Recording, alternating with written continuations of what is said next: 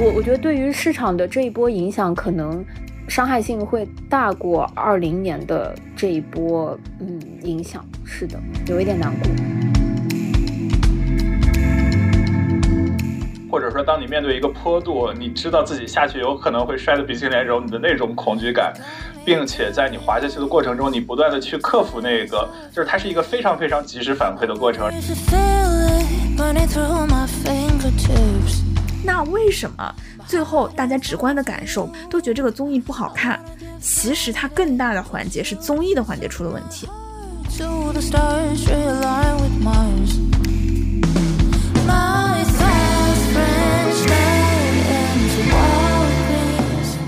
大家好，欢迎来到新一期的撕票俱乐部，我是唐小友，我是 Lucia，我是大卫。嗯，这是我们的。三月撕票收藏夹，嗯，但是呢，估计我们在这一期呃上线的时候，应该是一个呃特别能够表达我们三月心情的日子。对，就是我们应该会在四月一号上线。是的，就是很妙的、很妙的一天，也是很妙的三月的。对，就 是呃，如果熟悉我们节目的小伙伴，可能就反反正大家马上会想啊，OK，就撕票收藏夹哪些推荐，哪些吐槽，线下到底玩了看了哪些。但是呢，因为我们三个人呢都在上海，而三月的上海呢，我们为撕票收藏夹特别准备了一个呃三月特定栏目，叫退票。就是 因为我们 退票成了一个单独板块，对，而且就是它比我们就是看过的和呃就是想要分享的那绝对是要长很多。所以今天的这期节目呢，呃，我们会分成先退票，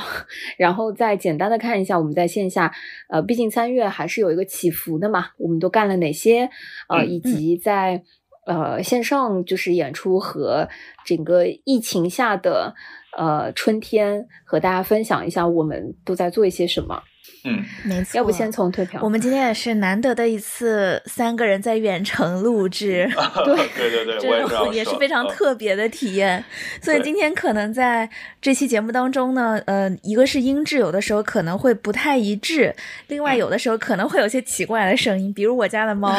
可能会发出一些噪音。对，如如果在节目里听到了，就是嗯，周围什么广播叫大家出去领物资啊，呃，做核酸啊 这些。都不要觉得奇怪，对，如果你没有最近生活在上海，你可能感受不到，就是这就是我们近期的日常，嗯，很妙，沉浸式的一期节目了，属于是。好的，那先从退票开始吧，就是三月都退了哪些票？我们数了一下之后，发现一共有十张，二四六八。啊啊，十个吗？有好吧，九九张吧，因为有两个是一样的。我我先说我自己退的，就是我有两张是退票，一个是四世同堂。哇，那他就首先这个四世同堂，嗯，他不只是退了这一次，就是以我的经验呢，我已经退过三次了，好像。我也是，真的就是已经好几次了，都没有演得成。之前我记得是北京那边他们出不来。然后呢？后来就是反反复复，反反复复，就一直没有能来演。对，我说实话，我现在已经不准备提前买四世同堂的票了。等到他什么时候来的时候，我就我就当天到门口去蹲他的余票吧。反正这个戏呢，我我是有点期待的。所以既然退过三次以上，嗯，我我可能还是会去看，不管就是呃口碑怎么样，毕竟。艰难万险，如果他还会来的话，是的，对，然后 是的，是的，我也是有这对，然后第二张的话，我退的是那个坏小孩儿，嗯，就是原先我也是。好的，那我们真的没有十张，因为有重复的。哎，坏小孩是不是隐秘的角落的那个原版故事呀？对，它是那个话剧版，哦，它是话剧版，OK。鼓楼西出品的，嗯，因为我自己对于嗯这个作品的话剧版的呈现是比较好奇的，嗯，其实我没有看过电视剧，但是我觉得音乐剧，嗯，会有音乐剧的呈现。那，嗯，对于一个我觉得它现实主义题材，然后又比较有。呃，人性复杂的这个内容，尤其是呃，如果鼓楼系出品的这个呃原创改编的话，那我会比较好奇的是它的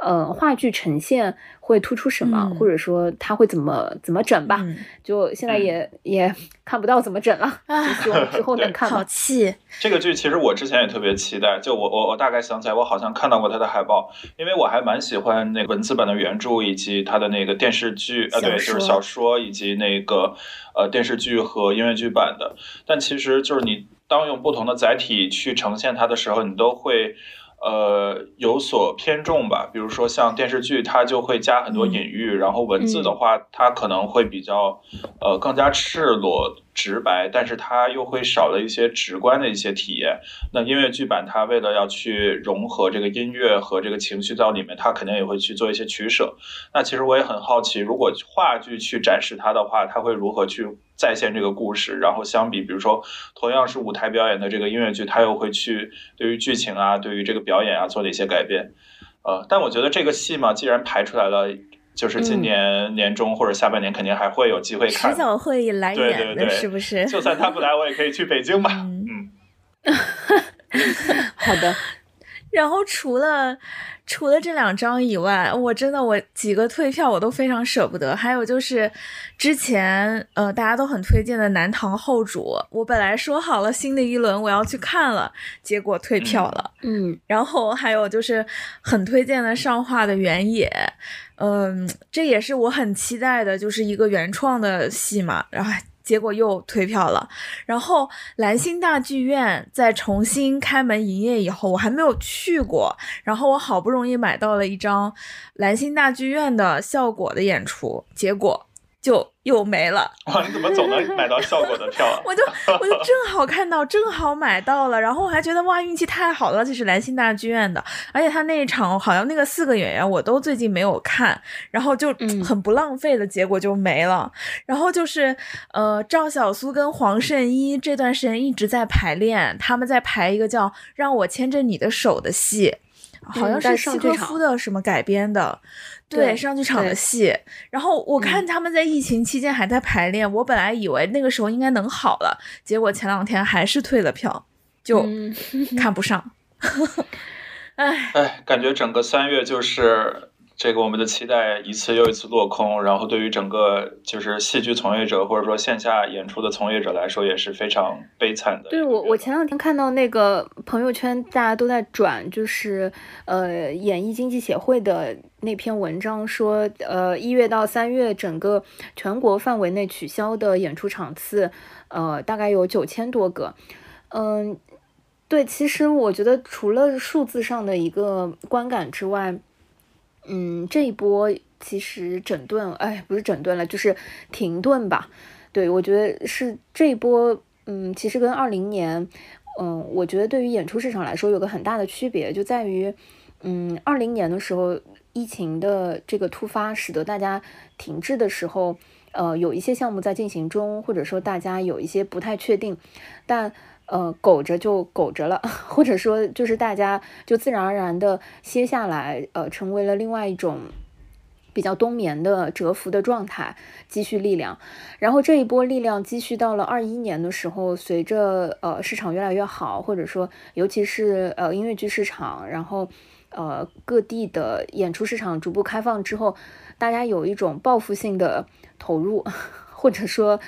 想要抢滩这个市场的一些机会，所以做了很多大量的投入。嗯，当然这里面也出了很多好好剧、好作品，包括像《南唐后主》啊等等，都是在这个期间里面我们看到的一些首轮演出会有一些呃口碑的，就是产品。对我把它称之为产品，就是因为我觉得它还不就大家都还不是在艺术品的那个那个状态里，就是但是这个产品的这一波投入使得。就是今年的这一波开春的疫情，因为过完年通常是很多演出会复苏和巡演的这个时间段，然后呃各各家都开始做了很大的投入，市场营销、宣发、呃退票等等，现在都变成了退票，所以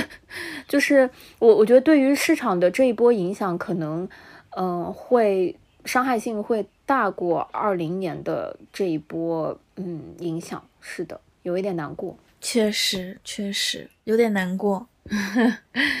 好的，但是三月我们还是看了一些东西的，就是踩在我们上一次收藏夹的尾巴的几天，然后到这个三月开头的这个期间，其实主要就是小有啦，就不能说是的看了一点，对，不能说是看了一些，因为，嗯，其实我一共就看了两个音乐剧，是在呃。呃，被小区封锁隔离，就我是呃，我一直在决赛圈啊，我先 就分享，因为 这就不是大长宁真的了不起啊，为这个社区点赞，就是嗯，我其实之前呃也有买这个两两个演出的这个票，嗯，后来是嗯，就是也都有退票嘛，呃，然后其实这两个演出我看的都是后来是那个试演场，所以它不是。呃，这个期间正式对外呃呃公开演出的场次，一个是 I Love You，一个是月亮与六便士。嗯，那呃 I Love You, You Are Perfect, No Change，呃是上海话剧艺术中心，其实大概在两千年、两千零一年吧，最早有那个林依轮啊一些明星版曾经做过的一个呃小的呃音乐剧，所以它其实呃可能在那个时候。太超前了，或者说天时地利人和没赶上音乐剧的好时候。现在现在又复就他其实又复排过好几个版本，然后这个作品我在网上有看过，嗯呃我因为它非常简单，它它之前被称为是全世界范围内被翻译和呃演就翻译的语言和演出的呃版本最多的一个。对一个音乐剧之一，因为它非常简单，是有有一点像，呃，讲男女爱情的，从相识相亲，或者说结婚到呃最后终老这样子的一个故事。但是它不是一个完整的故事，它是把每一个阶段，呃，以一个片段的方式被串联的在了一起。有一点像情感旮旯小故事，呃，或者说是情景剧场。对，然后他所有的演员一共只有四位，两男两女，由这两男两女在这个情景剧里面扮演不同的角色。嗯，有有小孩儿，有年老，有比如说当呃下半场有一个片段是父母呃要跟小孩儿带他们去别人家做客的时候，那舞台上就会出现四个演员，一对夫妇和。呃，一男一女的，呃，哥哥还是姐姐，就是这样子的一家一家四口，就开车去别人家那个状态。所以这个戏是一个非常轻松幽默，呃，然后讲的是呃男女爱情，或者说男女婚姻和爱情整个生命周期里的故事。嗯，第二版的时候，或者说之前的版本里面有过于毅老师演其中的角色。然后，其实这一轮在开票的时候没有看到于毅老师的名字，但我在看这个内部试演场的时候是于毅老师来演的。嗯，所以就是，嗯，在整个舞台上，嗯，这个剧本本身非常的扎实，呃，然后音乐也很很有趣，很好听，嗯，然后我觉得他这次的改编也也都还不错，因为本身就非常轻松啊，非常诙谐，嗯，然后。上画把它原来的六楼的第六空间改成了一个，呃，有一点偏沉浸式的，呃，一个一一个现场吧，就是比较像现在的一些小剧场做的比较，嗯，包裹感比较嵌入式。对对，我在想这个表达，因为有一些观众是坐在呃两个呃舞台和舞台中间的，有一些像综艺一样的那种抬头在看那个呃舞台的那个感觉。所以，呃，整体上我是觉得，如果没有看过这个作品的朋友，呃，我是非常推荐看的，因为，呃，I Love You 这个剧本，我觉得它比较像上画会选择的一些剧本一样，它是有一些内容和现实关照的，它是有一些深度的。那再结合当下音乐剧的形式，嗯，我觉得这个时候可能。刚刚好，差不多了，不会太过超前。对这个剧，我很久很久之前就听说过，因为我记得我当时在北大的时候，那个北大音乐剧社就排过这个作品，然后我当时对他的印象就是他这个剧的名字特别特别的长啊。然后听对，就是我我觉得这个我超级同意大卫卫老师，就是因为嗯、这个戏它嗯、我在网上看的一些海外的版本，它很多时候是在酒吧、餐厅，呃，以非常简单的舞美布景舞台，比如说它只有四个凳子就可以演全场，嗯。但是这一版在上画的版本，它其实还是做了一些呃舞美的设置，嗯。所以这个作品其实是非常适合学生去呈现和表演的。所以这个就是，这就是那个 I love you, you are perfect, now change 嘛，是就是同一个戏，对不对？对对对对对嗯嗯，就是这个戏。对。然后听起来，因为他聊的也是就是感情嘛，这种全人类共通的一个话题，所以就他也很容易的去被复制到世界很多个国家、很多个文化里。嗯嗯对，其实呃，二零一五年还是嗯、呃，反反正应该是二十一世纪的时候，就是呃，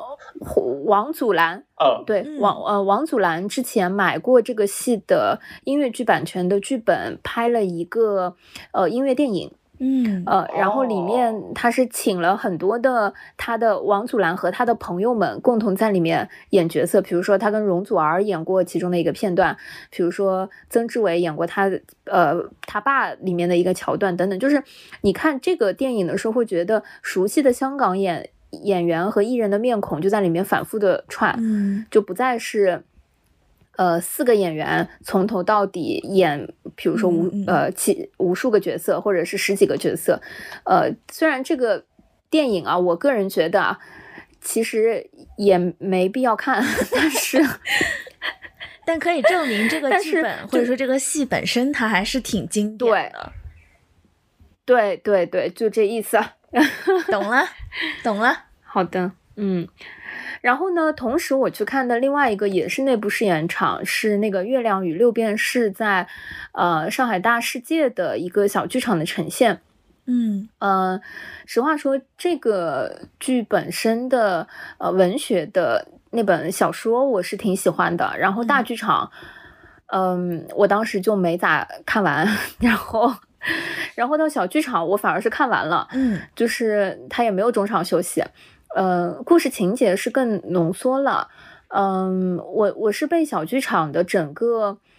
哇，就是整个环绕式的那个环环幕投影给就是震撼到，就是我能感觉到，就是这个审美和经费都在燃烧，就非常不错。就是嗯呃，因为《月亮与六便士》讲的是高更的那个绘画的故事嘛，嗯所以其实它整个在环境的设计上，当它从一个大剧场变成小剧场的时候，会更沉浸。嗯，它呃用了很多的投影装置，把呃整个空间都包裹在了绘画里。嗯，嗯就是或者说他用投影不断的在转换呃城市和他后来逃逃去的这个海岛，还有这个当中穿插了他的很多作品，所以整个视觉体验是挺舒服的。嗯嗯，但是有可能是因为我看的场次就是，嗯，我还是觉得这个作品本身会有一点硬伤，就是，呃，这个唱和表演，尤其是因为《月亮与六便士》的主角，呃，是一个已经有了家庭、有了小孩、功成名就的。中年，我这么说，就还是中年人，好吧？嗯然后他想要追求自己绘画梦想这样的一个故事，嗯但是我们目前的音乐剧市场，显然这样的主角啊是不会安排一个中年人来演，就就是就我我感觉一个二十几岁或者说还没有毕业的男主角去表达。故事里的这个东西，它有巨大的脱节，就是他嗯就是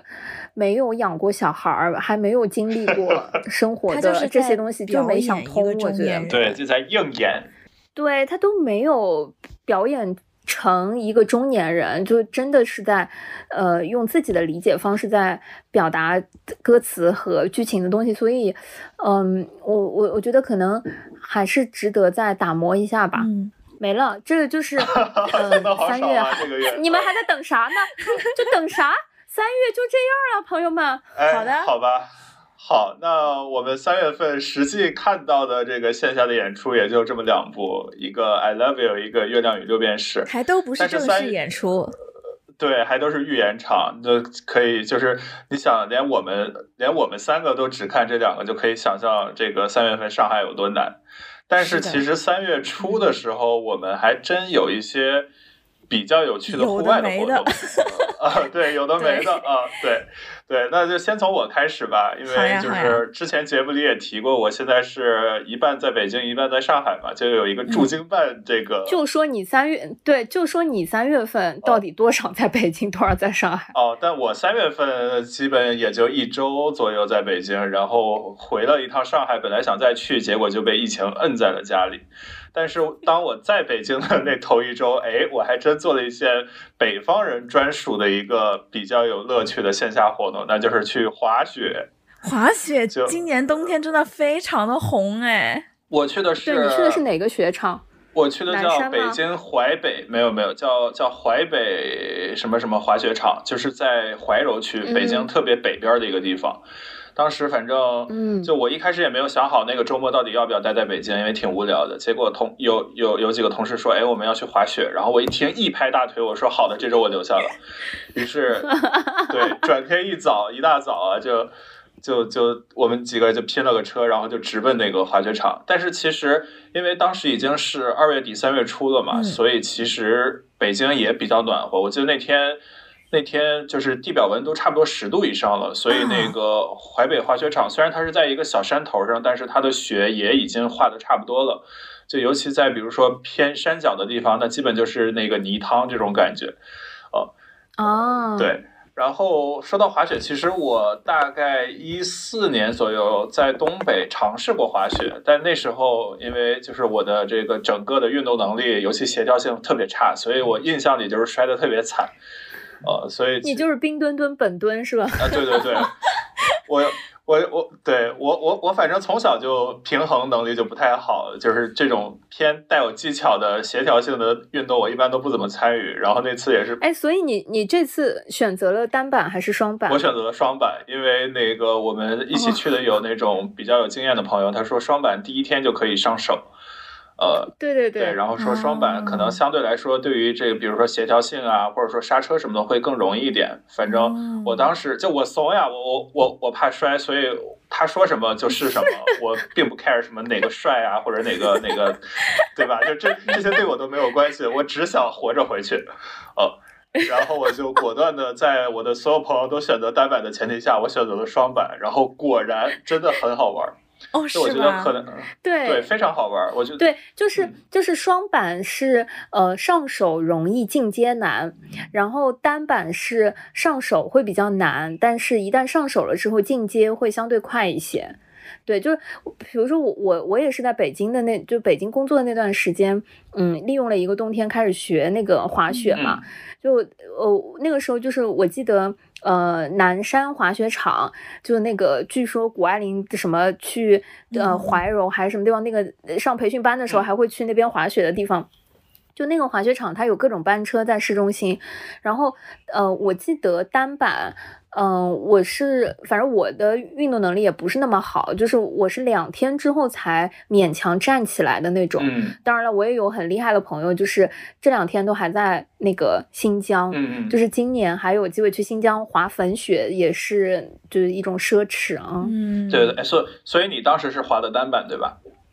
对我，那我滑的单板就是我后来在北京那段时间去过好几个滑雪场，嗯，而且北其实北方人的福利真的是周围的滑雪场，呃，相对是较多的。它只要不是度假区的话，对对对。然后我我最后一次，哎，怎么说呢？就是应该是疫情之前，对，一九年，呃，我去那个长白山滑雪的时候，还 把右手的手腕给就骨折，就我真，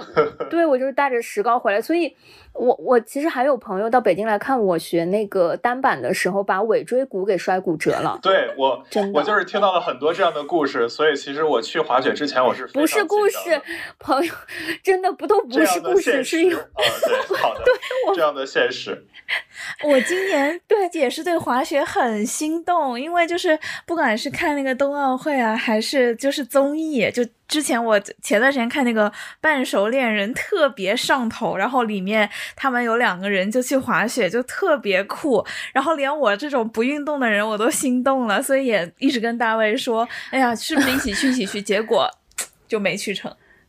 嗯，他先就我我跟你说，今年就是我是想念到一个什么程度，就是其实去年我我就没没有去滑雪，然后今年，嗯，我就把我的滑雪服拿出来当羽绒服穿，就是穿了一整 穿了一整个冬天，然后穿出来的时候，那个我有几个朋友，嗯，平时见到面，他说，哎，你怎么把滑雪服穿上？因为其实你知道滑雪服跟一般的羽绒服会有很多不同，因为它拉。对它拉链口袋会特别多，而且因为你戴着手套之后，它的手臂上会有那个拉链，呃，口袋方便你放雪卡。然后，呃，就是这个滑雪服，就是其实日常是没有必要穿它的。就，然后我跟你说，我前两天甚至连下雨天我都穿滑雪服，就是 有一种报复性的。就我觉得再再不晒一晒，用一用它就没机会了。对，确实没。呃，anyway，就是说回来，就是当我上午去的时候，我其实是又激动又紧张的。但是当就是我的朋友简单教我怎么去滑，然后怎么刹车，然后第一圈从那个山上一点一点推起来，哎，开始觉得我可以刹住自己，然后第二圈我就可以开始的去，呃，滑行一段，然后刹，把自己刹停，把把把这个二百斤的体重刹停，然后再滑行一段，再 对，再再刹，然后慢慢的就找到了这种快乐，然后我突然就理解了为什么那么多人这么沉迷于滑雪。因为这种就是它不光是给你带来那种纯运动的那种呃快乐，因为它本身速度以及你是自己去驾驭你的身体，就是你征服自己的身体也是有一种快乐，然后速度感上来也会有一种快乐，而且最重要的是，其实它是有一定危险性的，就它和比如说像我们那个跑步啊、游泳啊，当然游泳也有一定危险性，跑步、骑车其实大部分时候你还是比较容易能控制的，但是滑雪，尤其你是新手的话，你是真的。不太好控制自己，然后当那个速度起来了，然后你的心里的恐惧感，或者说当你面对肾上腺素，对对对，肾上腺素，然后或者说当你面对一个坡度，你知道自己下去有可能会摔得鼻青脸肿，你的那种恐惧感，并且在你滑下去的过程中，你不断的去克服那个，就是它是一个非常非常及时反馈的过程，然后会给你带来无尽的快感，就是我觉得那个那那一整天就是不断的分泌多巴胺，以至于我。在呃滑完雪的那个隔一天，我的抖音、然后 B 站、小红书的信息流里全部全是滑雪的东西。他们是怎么偷偷知道你 哎去滑雪？对 我我我我严重怀疑，就是可能今年也是冲着这个冬奥的这个这个形式，所以这些这个平台可能都会去专门的做一些，哎，一旦发现你对滑雪感兴趣，就疯狂的给你推这样的内容。对，今年就是滑雪特别红，我觉得比过往几年都要更红一些，真的是有啊，包括其实上海周边啊也有很也有很多就是室内滑雪场。其实也都就是做的比较小型吧，但是也可以解瘾，嗯，也挺多的。对，嗯，但是我我其实去年有体验过两个上海，一个是呃，就是呃，Snow Hall 吧，就是全上海最大的那个斜坡滑滑雪场，它还不是那种就是在商场里的，就是滚轴。呃，因为它很有意思，就是它也不是人造雪，就是它用了一种就是塑料的材质，做出了那种摩擦感的颗粒。呃，然后有一定坡度的情况下，其实你不管穿单板还是双板，因为嗯，滑雪的它本质上的原理就是板跟雪之间的一个摩擦，使得。对，使使得你能够控制那个速度和角度嘛，所以它用那种塑料板，就是就你能听到哗那个声音下来，然后能体验那个感觉，然后也可以在这边练动作。嗯，还有就是我有去过商场里，就是那种像机器一样的斜坡，就是不断的就是我我觉得那个很像，嗯，就是以前看那个动画片里面，就是不断的在一个圈里跑步的老鼠，你知道，就是就就就就是就是练习学习滑雪的那个机器，对吧？哎，那个在哎，你有没有就是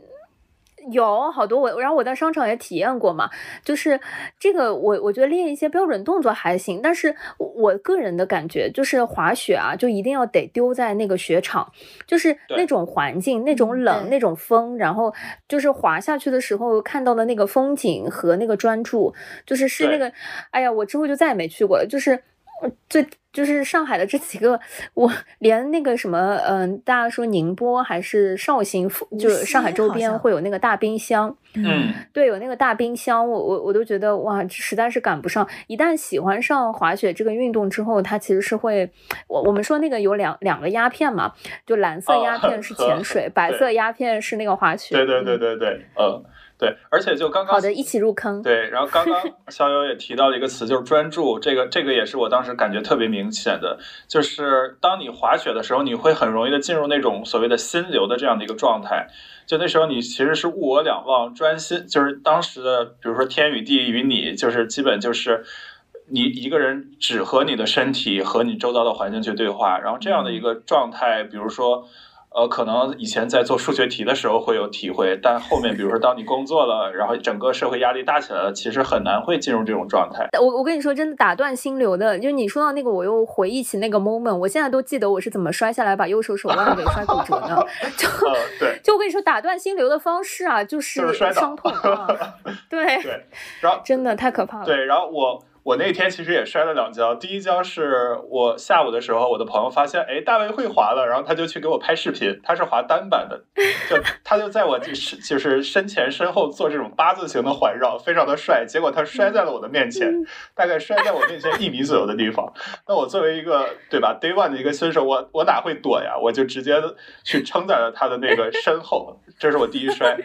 呃，但我觉得这个这个叫事故摔，这不算我真正的摔。然后实际的摔是，当我们吃完晚饭，然后我们是买的那种午夜联票，结果出去之后就发现，当你天色变暗之后，其实它的那个雪会有一点结冰，就会导致它的摩擦力其实会下降一点。然后我因为其实还不太能好好的控制我的，比如说这个。板的这个刹车，加上本身体重很重，所以就会导致，哎，我发现下午的这个刹车的力度和角度不够用了，然后我又不知道怎么办，对。于是我就变成了一个相对来说没有那么快速，但是比较无助的鱼雷，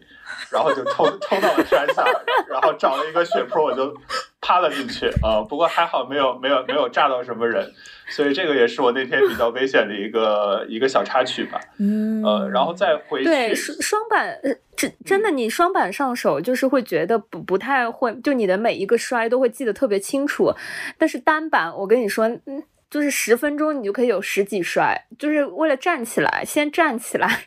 这个当中需要经历很多很多次的那个摔倒。嗯，对我。因为我我那天去的时候，还有一个也是新手的同事，他想追求帅吧，大概反正他选择了单板，结果他那天的体验就很差，因为一下午了，基本就没有滑几次，一直从山上摔到山下，哦，然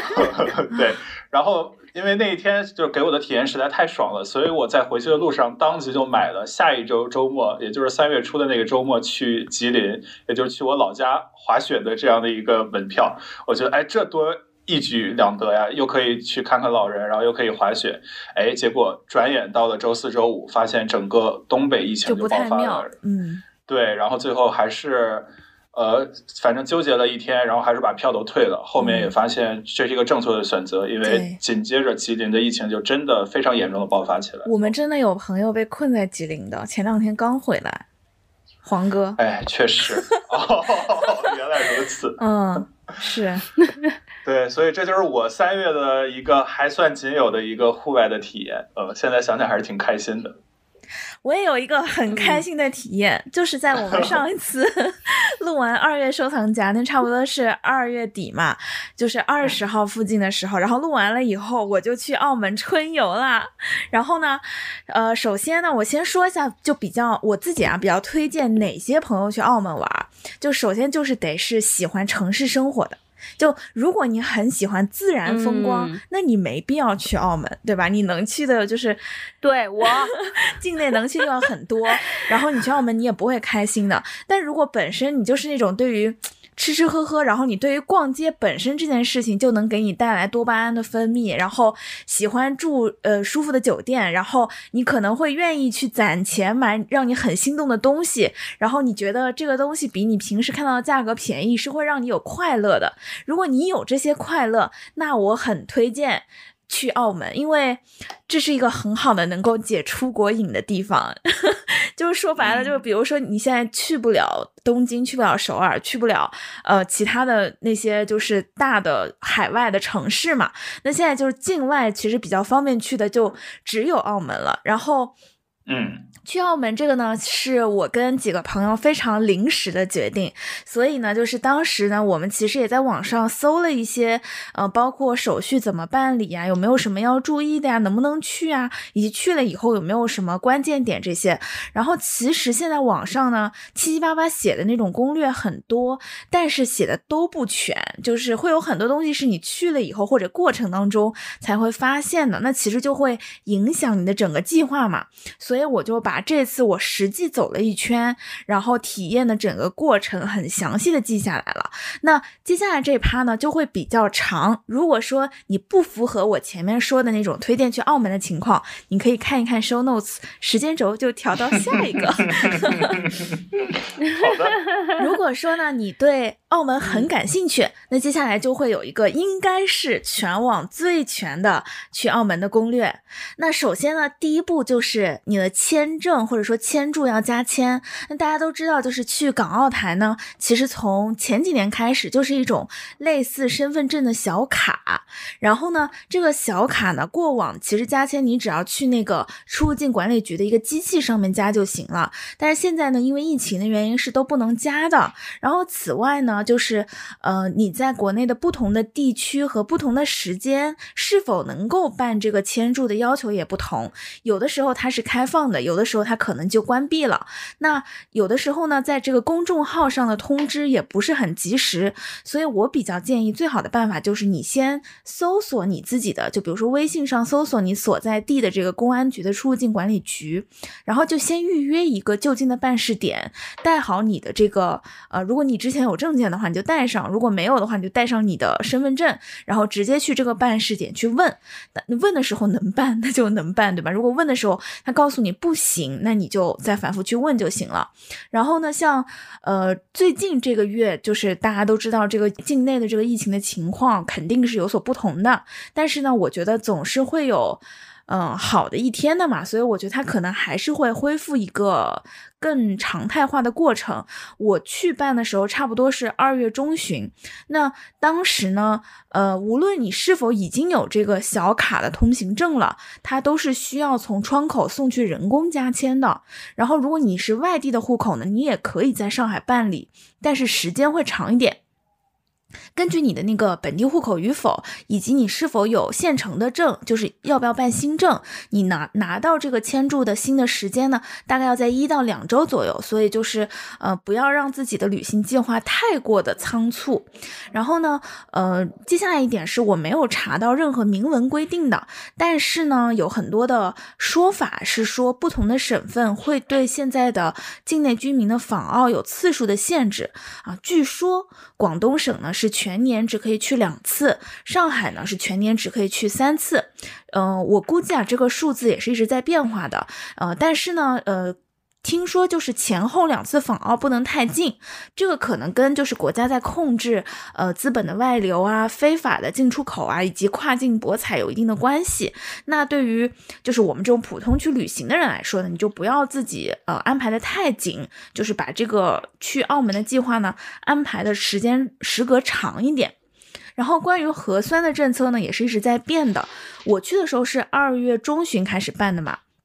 那个时候，如果你是在呃大陆的非中高风险的地区访澳，出境入境都只要七天内的核酸阴性纸质证明就行。这个证明呢，其实是不需要这个医院盖章的，因为有的医院他给你的纸质证明上面是没有章的，你这个不需要慌。然后，如果是中高风险的地区，或者是除大陆以外的其他地区，比如是香港，或者是比如说美国啊等等境外地区去访问澳门，一律都是需要隔离的。那所以就会使得这个澳门相对来说在疫情的控制上还是比较安全的。那出境入境都要七天内，也就意味着，如果你在澳门待的时间比较短，你可以在去澳门之前做好核酸，拿好纸质证明。那你在出境的时候还用这张纸质证明就行。那如果你在澳门的计划时间是超过七天的话，一般上酒店内也有可以做核酸的地方，还是很方便的。然后呢，呃，这个核酸的政策肯定是一直在变嘛。比如说现在的，嗯，像上海等等的地区，它的这个风险程度肯定是跟之前不同了。所以呢，我比较推荐大家在携程等等的旅行网站买机票的地方去查这个核酸的政策，因为机场呢是检验这个你的核酸证明的一个关口。所以呢，其实买机票的地方，它的这个政策一般是最新的。然后另外就是会有很多的攻略跟你说，你要提前去下一个叫奥康码和一个呃出租车的电招的 app，但其实这两个都是有微信小程序的，并不是非得要下 app 的。但是呢，奥康码呢，当地的这个网络很容易卡，所以呢，你经常的就是每天打开，然后习惯性的去截图放在你的这个呃相册里面是很有必要的。在上海办理出境的时候，呃，大家都只说要奥康码，但其实奥康码要绿码准备。好以外，还有一个我们国家的海关需要的健康登记要填。这个填写呢是需要在办理好登机牌、知道座位号以后再填，填好才能进海关的。所以可以办好托运，就把这个准备起来。接下来呢就是过海关。啊，这一步呢，就是呃也很无奈，因为就是大家在机场要留比较多的时间，因为你虽然能控制自己，但是不确定别人的情况。像在我过海关的那天呢，我就听到我前面有旅客，他跟海关有些离奇的回答，比如说海关问去几天，对方回答不知道；海关问酒店订好了吗？对方回答哦，因为每天的优惠不同，所以我准备过去以后再继续订酒店。这些都是不行的，所以就建议大家，无论是要出去工作 还是去旅行，都先把自己的行程计划盘清楚，大概要待多久，以及你在那里住在哪里，呃，往返的机票等等，在手机里面准备好截图，不需要打印。然后，如果海关问的话，你可以很清楚的告诉他。然后另外呢，有的海关的人员也会问你是否独自一人。如果你是跟朋友一起去的话呢，尽量一班飞机一起过海关，这样比较方便。然后排队的时候，你就只给海关看啊，我是跟那个人一起的，这样海关也会很放心，知道你就是去旅游的，就会很轻松的让你过。在澳门落地了以后呢，呃，澳门的机场的指示也是很清晰的，然后基本上所有大陆大陆的旅客都会一起排队，全程都把自己的核酸纸质证明、奥康码和证件一直拿在手上，不需要收。然后落地以后呢，会做几轮的健康登记和入关，一直到快要提取行李前，会有一次核酸的现场的检查。这个核酸检查是免费的，但是那个医生啊下手很重，我们几天过去的朋友。都有反馈 说那个医生真的很狠，大家要做好心理准备。然后呢，呃，因为我是比较推荐喜欢城市生活的朋友们去澳门的嘛，所以在选酒店的时候呢，嗯，我觉得就不用考虑民宿了。就是最近澳门很多的酒店都是在打对折，这样的很大的折扣，特别便宜。是的，非常便宜。你可能就是几百块，你就能住到一个五星酒店了，然后可能靠近一千就能住非常好的套房了。然后你可以，我比较建议啊，就是选酒店呢，可以就选在荡仔，就是大家所熟悉的那个比较。多的娱乐中心，能明白吗？就比较多的娱乐中心所在的这些酒店。呃，为什么呢？因为澳门啊，它的室内空间是非常大的，你有可能呢，在一个娱乐中心内就要走很久。那比如说，你一边走，然后看到喜欢的东西，你想买了，然后你买了点东西，然后发现你走不动了，拎不动了，其实会很影响心情的。所以呢，能能随时的回房间把东西放下来休息休息，是会很大的提升这个体验的。因此，我比较建议就是把你的酒店还是选在荡仔的大型娱乐中心内。然后呢，个人的酒店推荐呢，嗯，我其实只住过金沙集团的，因为金沙集团实在是太方便了。就大家比较熟悉的那些伦敦人、威尼斯人、巴黎人四季名店都是金沙集团的。然后这几个酒店和他们的商场全部室内都是连通的，也就是说你不用管外面刮风下雨，你只要在室内不出门就可以在这里面逛很多天。但是呢，金沙集团也有缺点，就是，呃，伦敦人很新。新，但是伦敦人很贵，就是相对来说啊，酒店价格还是比较贵的，没有降。那其他的几个酒店呢，都有一点旧了。然后呢，因为之前呢，我自己就是以前每年都会去澳门录节目，所以就导致了我对金沙集团的内部的这个路线很熟。但是呢，就整个酒店里面都有一股怎么说呢，有一股味道，就这个味道呢，它也不是什么。不好闻的味道，但是我闻到那个味道就会想到工作，所以就会比较疲惫。除此以外，除此以外真的不错。对，就类似那种感觉。对，然后呢，除了这个金山以外呢，就是很多人也很推荐啊，永利、新濠影汇、银银河等等几个酒店，据说也都很不错，之后也可以试试。另外就是有一些酒店它会有一些特色的项目，比如说呢，巴黎人是会送这个铁塔登顶的门票的，呃。这个就是不值得花钱的一个东西，但是如果你 住在这个酒店，他送了这个门票，你去登一登这个迷你的铁塔，感受一下，仿佛在看微缩景观一样，就是很有趣，可以去吹吹风。嗯，对，然后既然酒店这么便宜，就不要住民宿了。然后荡仔呢是非常好逛的，然后我不相信有人在澳门会买不出东西。但是呢，呃，因为就是还有汇率上面啊，再加上整个澳门都是免税的，所以它的价格也会比较好。然然后再加上现在因为去呃疫情啊等等的原因，在澳门本地的旅客是很相对来说吧比较少的。像我在澳门的时候，基本上没有遇到排队的情况。然后呃。基本上 sales 有什么能卖的东西啊，也都会很乐意去展示给你看，因此整个心情也很好。但是呢，如果说你在澳门比较有时间，我也比较推荐抽一天也去澳门半岛，也就是所谓的呃老的那个澳门老城区去散散步。我自己因为每次去澳门都是去工作嘛，就待在那个酒店里不出来。然后整个澳门半岛我可能十几年没有去过了，还是呃小小朋友的时候跟家里人去过。然后我这次是久违的去旅游嘛，然后久违的重新去到了大三巴。底下，然后真的会有一种跟印象里不太一样了的感觉，就是其实，嗯，澳门半岛呢，会还有一点，有点像是香港的那种感觉，就是整个，嗯，大陆上面啊，就是很都市，会有那种很忙碌走来走去的人，然后整个街道是很都市的，然后但是里面的小路啊，会有很多上下坡度比较大的那种路，就是小上上下坡的，然后你往小路里走一走，可能又会忽然有一种。仿佛到了西班牙、葡萄牙的那种感觉，就有很多彩色的房子那种，然后还挺舒服的。然后我这次在大三巴牌坊前面的广场，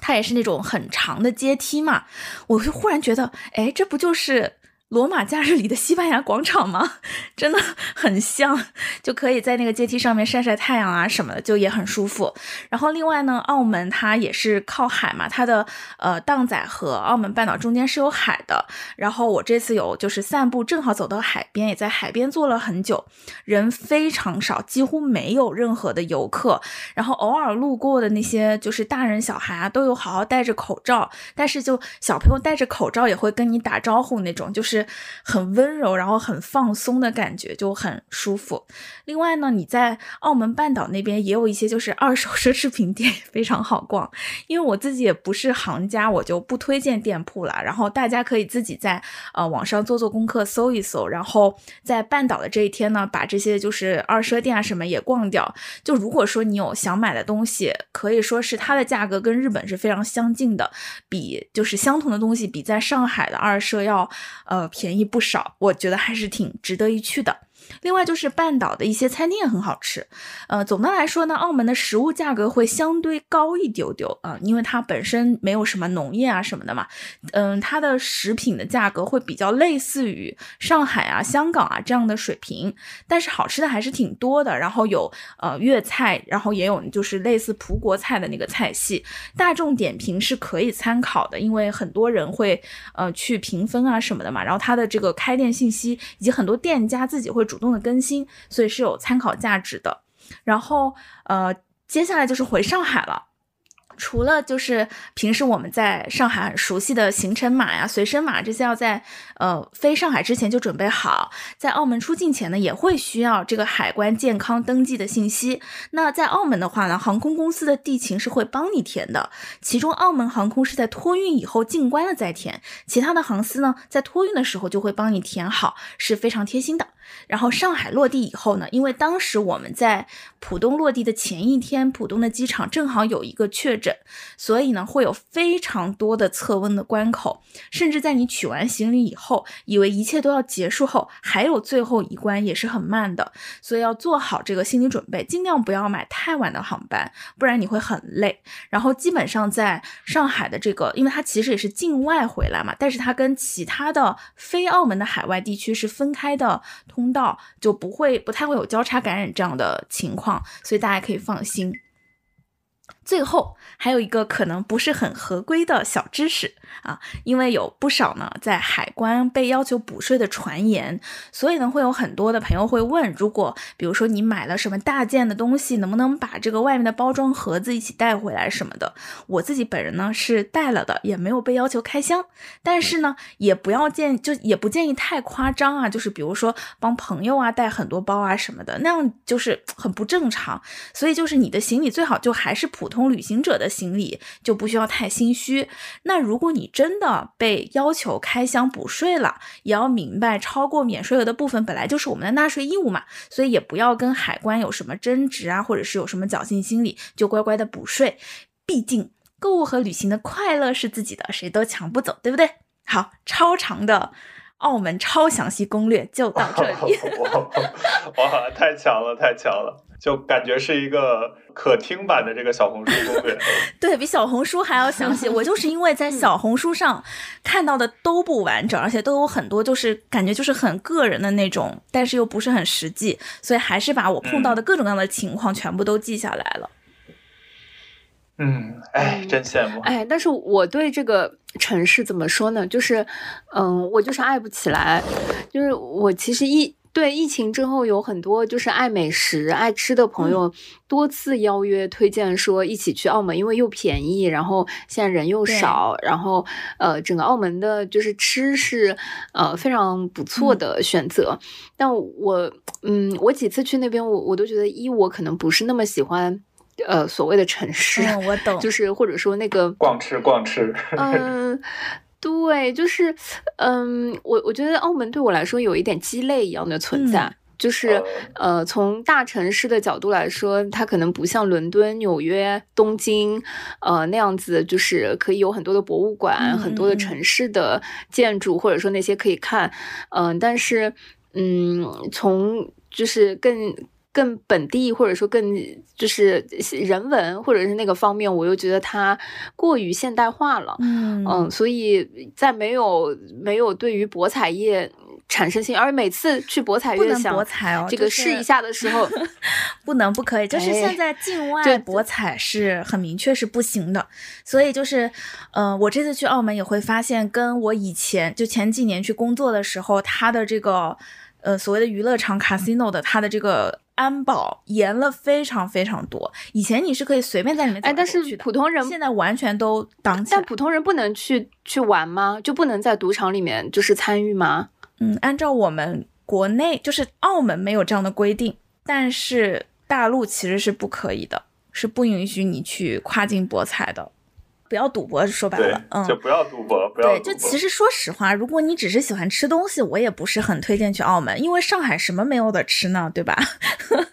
对，所以呃，所以就是我看就是很多攻略会推荐澳门的一些小街，说实话，我也不是很建议非去不可的，因为就是嗯，可以把它理解成就是上海呃，就是上海的城隍庙，然后苏州的观前街，对吧？就这种其实有的时候有画面了，嗯，就是它其实。第一个就是它本身的东西就没有那么好，另外一个呢，就是因为现在游客少了，所以这些小街可能会很萧条，你会更加没有什么可逛的。对，所以我还是比较建议，呃，喜欢购物的，然后去真的会很开心。你像你就可能几天都不用出去晒到太阳，你就可以一直在 逛不同的店，而且什么价位的店它都在室内。然后你可能走两步累了，你就回酒店休息一会儿，然后嗯吃点东西再继续逛，就这种是很开心的，而且是呃去那种大城市啊也不太一样的，就跟在上海逛街不太一样的感受。嗯，所以如果这件事情本身没有办法给你带来快乐，就没有必要为了别的原因去澳门了。嗯嗯嗯，我就是本来对于如果旅行的话，就想要改变生活状态的那种人，就是可能平时在城市里面觉得，呃，尤其是在一个呃上海这样子的城市里面待久了的话，就它它不像北京或者是杭州会有很多的嗯山呐，或者是呃自然环境的这个包裹，就觉得哎，如果想去旅行，就要去。稍微小有是需要自然环境、自然一点的地方。对，但是为了再次证明我真的不是去澳门要，就以前去澳门也不是为了赌博，我可以跟大家澄清一下，就三月份他们都这么快乐的玩耍，我学会了一项技能，就是打麻将。我自己也不敢想，就。对我我自己也不敢相信，就是到了我这个三十多岁的年纪啊，才呃学会就第一次上牌桌，就是学会打麻将。而且我这个学学习打麻将呢，是由那个呃几个当代大在校大学生就是的亲切指导下，就是是这样子，就是我也是大学的时候学会的。哦，是吗？那我大学的时候怎么没有？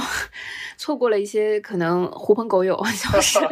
我其实也是因为我我我最近，呃，哦，你也是前两个月。对对对，我我是在一个朋友的那种生日趴上，然后我们就租了一个别墅吧。当时，呃，也也没什么事儿干，我就跟他们三缺一就学了一下麻将怎么打。我觉得确实蛮有意思的嗯，蛮有意思的。对，就是我对我有新手手气，那个呃，第一天学习就摸出了清一色，这种就是他们告诉我之后再也不会了。对我还忘了拍照，就是我没有觉得它有什么了不起。后来他们告诉我再也不不不太会有了啊，这样子。所以，对我只是为了澄澄清一下，就是其实我那天在呃学习或者说在体验的时候，呃，我突然想到一件事情，就是。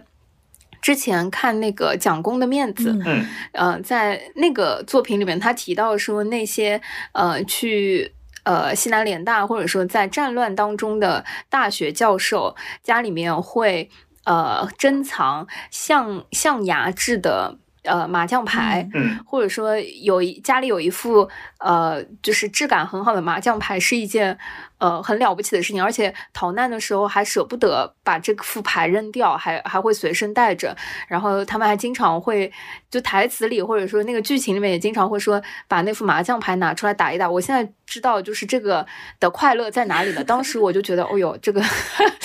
对。现在我知道它确实是有一种民间的快乐，嗯，就是。非常有趣，是的。其实打麻将跟打牌，我觉得那个快乐有点像的，就是你会觉得自己有一种智力的竞技在里面。对，它本身就是一个概率和策略的一个结合的游戏。然后同时，因为你肯定是四个人一起打嘛，可能就也有加，如果加上比如说朋友去围观的话，可能会超过四个人。所以它里面又有，比如说勾心斗角啊，或者就是纯朋友社交啊，这种很很丰富的一个体验。对，就是很多时候。是的，我很多时候会觉得打赢了就是我聪明，打输了是我运气不好。行吧，你开心就好了。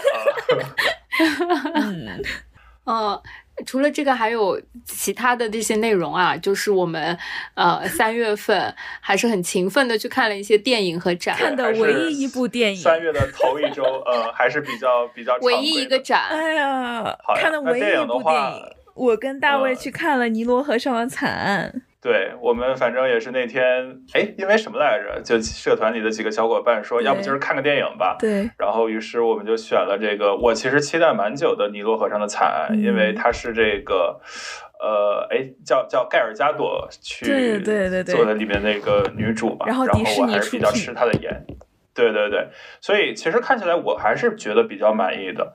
呃，但是就是有很多人会去拿它跟比如说之前的经典版本比较，觉得这一版比较无聊。但因为我小时候是一个阿加莎迷，就是这些作品小时候其实读了很多很多遍。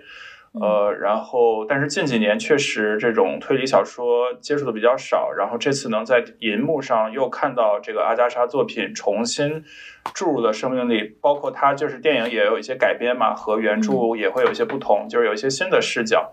呃，还是会给我很大的一个这个视觉的冲击。同时，我觉得我喜欢的还有一个很重要的原因，就是它让我在这个沉浸的大银幕里去游游玩了一下埃及。啊，在这样对对对对对，埃及是一个我可能想去十多年的国家，但反正之前就是可以出境的这几年，一直阴差阳阳错凑不出那个时间去。嗯，然后现在嘛，其实去埃及又遥遥无期了，嗯，呃，然后基本就只能在游戏里或者电影里去去弥补，或者说去满足这种在埃及，当你以一个渺小的肉身去面对那么宏大、那么庞大的一个金字塔的时候，去满足这种很宏大的、壮美的那种这个体验吧。这个是我当时看着特别惊喜的一块儿。我就是觉得呢，确实是挺漂亮的。就是包括这些像大卫提到的，嗯，风光啊也挺漂亮的，包括船也挺漂亮的，然后包括 演员也都挺漂亮的。但是呢，嗯，就感觉说实话，我不知道是是应该是故意的吧？就整个电影的那种表演痕迹很重，就是感觉大家都很很在演那种感觉，就确实，对吧？他。我不知道是不是故意做了这种风格啊，然后另外就是会有一点点戏剧舞台的那种感觉，就是可能过了呃，对对对，然后呢，就是剧情在我这里也。嗯，不是很吃得进去啊，但是呢，我觉得，嗯，还是挺吓人的。就作为一个 作为悬疑题材吧，就是它的配乐的劲儿很大，所以还是有吓到我的，就这种感觉。嗯，在我我心中就是一个还行的电影，可以看。对，嗯，就我觉得，如果比如说，当你可以看到其他的好电影的话，那它可能确实没太必要，它可能更适合。你一个比较惬意的晚上，然后在流媒体上，或者你在家里投着大屏去看一下这个电影，然后和人聊聊天，就是它可能还是这样一个有点偏随意的这样的一个状态吧，就不是一个特别像沙丘啊、像这个蝙蝠侠呀这种一定要去电影院去才不算去亵渎他的这样的一个作品。嗯，可是蝙蝠侠，我们到底？还能不能看到？啊别提了！我真的，我现在就是一个是蝙蝠侠，另外就是我很担心神奇动物能不能看到，就是千万不要连神奇动物都看不成，那我真的会哭。啊，嗯，哎，看吧，希望希望这个疫情早点过去。哦，嗯，然后呢，除了就是尼罗河以外，就是展啊，我是在就是上海的 UCC Age 的这个 Becoming Andy Warhol。闭展前去赶了个末班车，呃，这个展呢，我其实一直都有听说，但一直都没有来得及看，因为，呃，UCC Age 上海这个其实我一直没去过，然后我看它是在一个办公楼里面嘛，我一直都以为它会比较小，嗯，但实际上我去了以后发现还挺大的，上下有三层，有不少的展品，然后整个是有一点生平展的意思。这个展应该是在北京也展过，然后来上海的这个。嗯，我不知道有没有缩小啊，但是整体的布展还是很花心思的。光是语音导览就做了普通版、欧阳娜娜版、季森东版、儿童版四版。就是你进去了以后，你扫码，你可就就有四种不同的语音导览可以选，就由此可见这个展对 UCCA 来说的这个重要性吧。然后看展的过程也很愉悦，它的呃整个展厅啊，就是分不同的板块布置的很仔细。嗯，大多数的展厅是跟多乐士合作的，它是整个色块的那种感觉，很舒服。然后也有一个展厅，它是还原了当时 Andy Warhol 的一个 studio 的感觉，整个都是。金属包起来的墙面，然后呃，整个布展很好看。另外，就是因为我当时是在快要闭展的时候去的嘛，他给所有的就是闭展期间所有的这个来参观的人都送了一个猫咪罐头，就是很像他那个安妮沃霍很经典的那个金宝汤罐头的那种样式的猫咪小罐头。然后就还觉得是给人吃的还是给猫吃的？哦，是空的，它只是一个装饰品，它叫猫罐头。OK，对对对，然后就就很可爱，就是还就是有点那种。双关的那种意思还还挺有趣的，对，嗯，嗯，其实我我自己会觉得安迪沃霍是一个非常大的 IP 了，就是从他的这个身上能够。呃，除了大家看到他的玛丽莲梦露或金宝汤系列的那种呃版画的呃重复印刷之外，其实他做过大量的呃视频，呃或者说是呃现在叫视频，或者说电影，对，或者是这些片段嘛。其实对，其实，在北京，我我觉得，嗯，我自己去看那个安妮沃霍的那个回顾展的时候，给我最大的一些印象是。嗯，其实绘画只是他艺术表现形式里面的一部分。嗯，呃，他其实花了很多的时间在呃衔接和 crossover 很多，没错没错，艺术家在做一些呃视觉和影像上的探索。这是我当时看那个展最大的一个呃，就是信息的收收获吧。但是，嗯，我我自己是觉得它是一个呃，我。我这可能是比较偏个人的一个印象，我反而是觉得他是一个玩媒介玩的很好的人，嗯，就是他始终呃给我的感觉是在当下的呃语境和当下的。呃，社会脉络里去捕捉一些情绪，然后用新的媒介或者说尝试一些媒介的表达方式，把这种情绪给再现或者解构或者是放大等等。这个是我整体去看的时候，我觉得他给我的一个印象。我我现在自己朋友圈的那个头像上有个照片嘛。呃不对，不是不是头像，是呃朋微信朋友圈有一张上面那个大的那个呃照片的呃那个空间，就就是那个位置了。呃，然后我记得好像还是我在北京看那个安妮沃霍展的时候，它有一个房间是可以你自己进入这个空间之后，嗯，就是在投影仪呃打在白色的墙面上，呃是呃。就就有好多不同色块的网格的那个影像，或者重叠的那个影像，非常像那个呃玛丽莲梦露的或者金宝汤的那个，就是反复出现的那个结构。然后我当时就是呃自己用手机摁了一张照片，然后它呃这个装置其实你人走进去的时候，它可能也会给你一个定格，嗯呃之类的。然后我我是觉得非常有意思，我我现在想到那个画面。嗯，我微信的那张图还是一个夏天穿着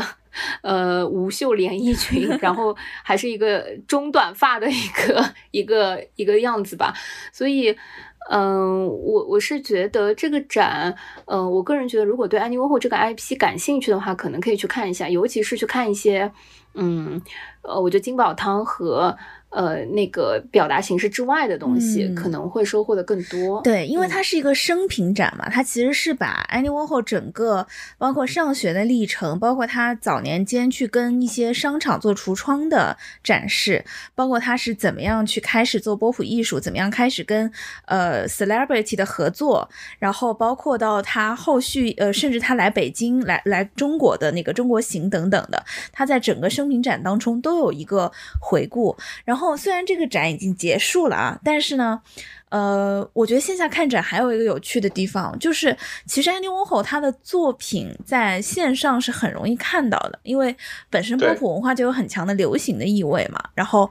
很多的作品你看上去其实不会觉得很新鲜，就是你很熟悉那些东西了。但是线下你能看得到那个 texture 那个质感。就比如说我印象很深的，它有一个叫神话的系列，就是把一些包括迪士尼的人物啊，包括一些嗯神仙啊、什么坏女巫啊等等，就是做的类似于波普风的那个一张一张的画。然后这个画上面是有 glitter，就是叫什么亮片，类似于亮片和。呃，宝石的材质去加入了这当中的填色。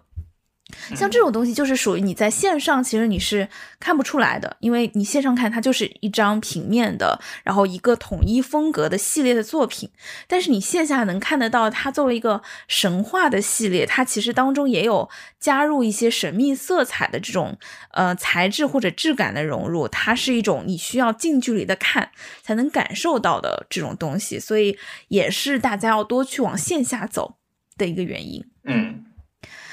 好，接下来剧本杀也是在三月头上吧。哎呀，其实本来三月里面我们还计划了好几次剧本杀，结果呢，就三月头上成功的剧成了一次。这个 这个本呢叫刀鞘，它是一个呃城县本，所以城县本就是城市限定，就是每个城市可能只有几个这个剧本杀的店啊有这个剧本。然后它讲的呢是国民党的中统军统之间的纷争，以及在这个国民党内混进来的共党地下党之间的这种党派斗争的事情。啊，然后呢，就是是就是，也就是当年的那个呃解放战争之前的一个故事背景吧，啊，但是说实话，整个的故事走向呢有点诡异，就是嗯，很很多时候你会觉得怪怪的，就是总觉得啊，就是历史不能这么演。或者说，嗯，大家的身份之间啊，就是有点莫名其妙的会被情感冲昏头脑的那种，就怪怪的，嗯。可是呢，我是第一次玩阵营本，然后就。在阵营本当中就玩出了一种狼人杀的感觉，因为它就没有固定结局了嘛，就变成是你要去找哪些人是自己人，然后把就是有一种每个晚上你要把不是自己的人给投出去的那种感觉，就这种玩狼人杀的这种感觉还挺上头的。所以我们那次就是玩完了刀鞘以后，其实后来还有一个姐妹就一直在说什么自己被骗了，说了很久，由此可见这个上头的程度。然后呢，他。这个虽然剧本啊，故事走向写的很诡异，但是他最后的结局呢，基本上给每个人都写了一个很大的故事结局。然后我本人在最后结局的那一趴，竟然还被自己的悲惨身世和感人的二爱情给玩哭了，就是想想也是很好笑 啊，甚至太正常了。我怎么觉得悲？啊，甚至就是它里面有有两个角色是会在最后当场入党的。就是你想象一下那个诡异的场面，好吧？对，这个本子叫刀巧。嗯嗯，听起来有点像我之前玩过一个叫《兵临城下》的本子，就也是会分阵营，然后也是要去盘哪些是你的这个就是可以信赖的，哪些是怎么怎么地的。嗯，哎，不过感觉现在这个 剧本杀这些店应该也很难撑下去，因为。对，不管是北京还是上海还是深圳，目前感觉都是一个偏这个不鼓励去线下的一个状态。嗯，然后其实三月份的话，也有一个综艺节目，哎，我们其实很少聊综艺节目，但是这个节目比较特殊，不得不谈一下，因为它是试图把有关了。对，因为它是想把这个舞台上音乐剧的表演去搬到线上呈现的一个很有趣的一个综艺。嗯，嗯，就是《爱乐之都》。嗯，实话说。对，实话说，如果不是因为呃平时会看一些线下演出的话，我基本上是不会看这个综艺的。就是，而且而且第一第一天，其实呃，因为我最早没有那个 B 站的大会员，所以嗯，当朋友圈有很多朋友在分享那个《爱乐之都》的时候，我就一直在。嗯，等第二天就是他限时转免，我在群里问说：“哎呀，什么时候转免能看啊？”因为也没有第一时间守在所谓的电视机前。妈呀，这什么古早的？就是一年能让我，就是你能想象那个动作吗？就是番茄台这这个，就是比如说你守在电视机前，呃，各位观众朋友，请请。哎，就是，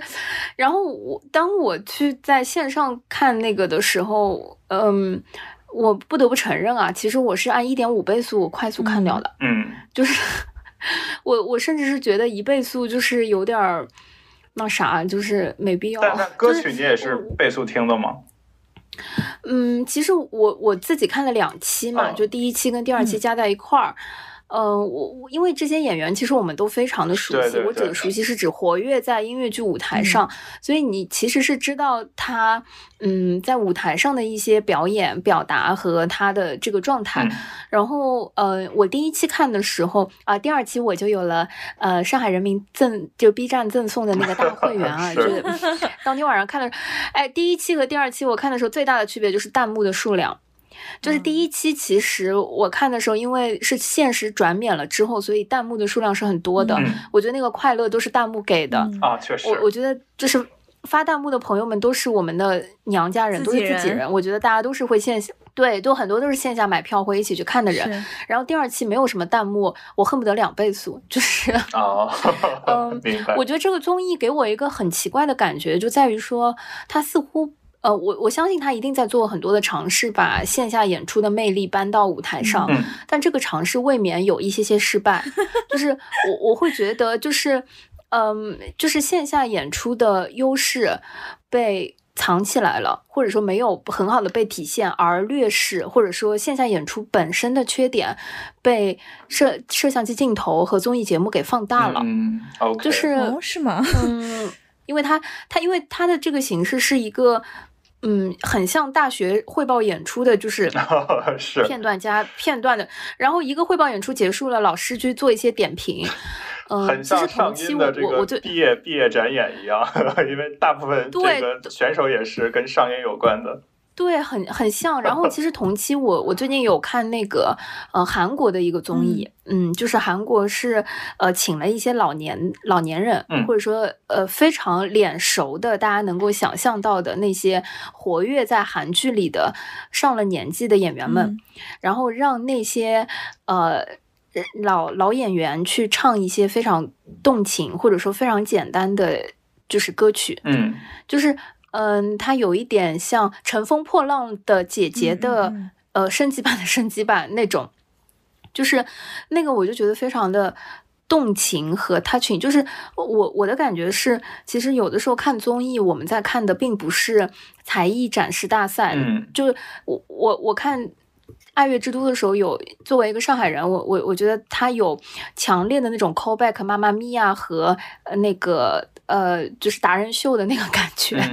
就是才艺展示的拼接。但但我觉得初心肯定是好的，随着音乐剧的这一波想要推广等等，但是。嗯，我我感觉似乎很难让圈外的人，或者说本来就不熟悉舞舞台和不太熟悉音乐剧的观众，因为这个综艺本身而所谓的入坑，就是 嗯，似乎不太一样。是。然后我在去年的聊综艺的节目里，其实也说过，我是一个不太吃综艺的人。就我一般，比如说像这种音乐类节目，我都是偏纯享版选手。呃，然后就是，而且我一般去看综艺，我也是一边打文明六，一边去把它作为一个背景音 去去放着。呃，对，就是就是在这样的一个消费场景下，对我要先声明，我的消费是比较弱的。那其实这个节目对我来说还 OK，就至少每周六晚上我还是会固定的打开文明六，然后打开 B 站去搜这个《爱乐之都》，去让它作为背景音。然后主要我愿意去一直追下来就是。呃，因为我们也都喜欢音乐剧很多很多年了，然后里面很多很多的这个所谓的参赛选手或者说选手吧，都是我们很熟悉的一些所谓的我们认为心目中的一个宝藏演员，但是他可能确实长期的没有被市场所发现。嗯，然后在这个节目里，你真的可以看到，就是可能毕业十几年的那种老的学长学姐，也有就是现在正还在读大学的那种新生代演员，就是在这样的一些这个等于几乎。半个 这个行业都出动的这样一个节目里，确实会有很多就是节目之外的一些感慨和一些共情，包括里面有一些，比如说上过我们节目的一些老朋友啊，或者说我们一直就是私下保持一些这个友好关系的一些人，然后看到他们能在这样的一个综艺舞台上去绽放自己的一个风采，因为他们确实也都非常有才华，然后对于我来说也是比较感慨的。另一方面，因为。大部分的歌曲，可能除了一些比较新的国产剧我没有接触过之外，大部分比如说偏这个英语或者说偏这个欧美的音乐剧，其实都是非常耳熟能详的。然后你能看到他用中国演员在台上去再现一遍，因为比如说像《巴黎圣母院》这种，你很难看到它有中文版的诞生，但是你能看到中国演员试图用法语去把这首《Bad》这首歌去再现出来，我觉得也是对于我来说是很。很新鲜，或者有一些感动，因为我在大学做音乐剧社的时候，我的一个梦想就是我自己能演一次卡西莫多，但是它没有成成，对，没有没有成真。那我觉得就是这个综艺，尽管它有很多槽点，然后尽管 它可能涉也涉及一些版权问题，然后尽管它在圈内圈外可能口碑都不太好，但是我还是。就从我个人的角度，还是挺喜、挺欣喜的，能看到他的出现，然后也愿意去追下去，也很好奇他后面会去做怎么样的改变，然后能更加的符合大众的审美，或者说符合这个这个这个音乐剧这个文化所传达出它特有的这个魅力。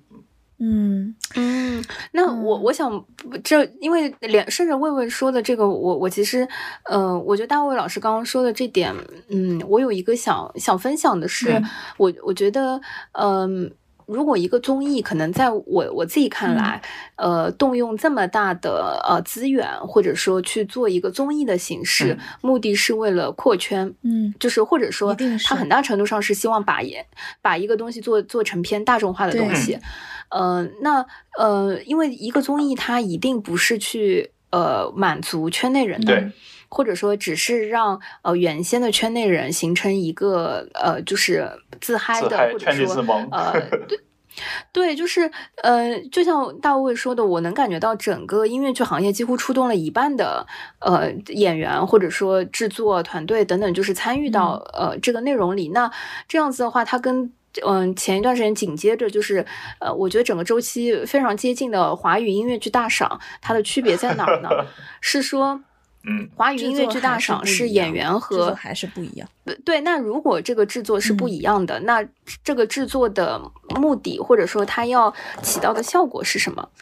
就是呃，如果这个只是，比如说华语音乐剧大赏给我的感觉是一个一个剧组为单位啊，大家来呈现从原创音乐剧制作或者是呃演员的配合这个角度去呈现的话，那呃爱乐之都就是用综艺的方式把演员推到了更前面，呃或者说去呈现了一部分制作的这个部分。那呃如果像那个露西亚说的，就它是制作不一样，那显然综艺会花更多的。呃，资源或者说更多的钱去做这件事情，那它是不是能起到一个更扩圈或更大的效果？是我来评判和看这件事情，呃，更重要的一个标尺吧。对，就它不会是像我我去看，比如说音乐剧大赏，它是不是啊谁唱的好呀，或者是是不是呃比较有趣啊，或者是能不能体现这一年等等，就是它是一个行业内的我我觉得一个评判标准。而爱乐之都显然不能把它完全放在行业内来看，就是。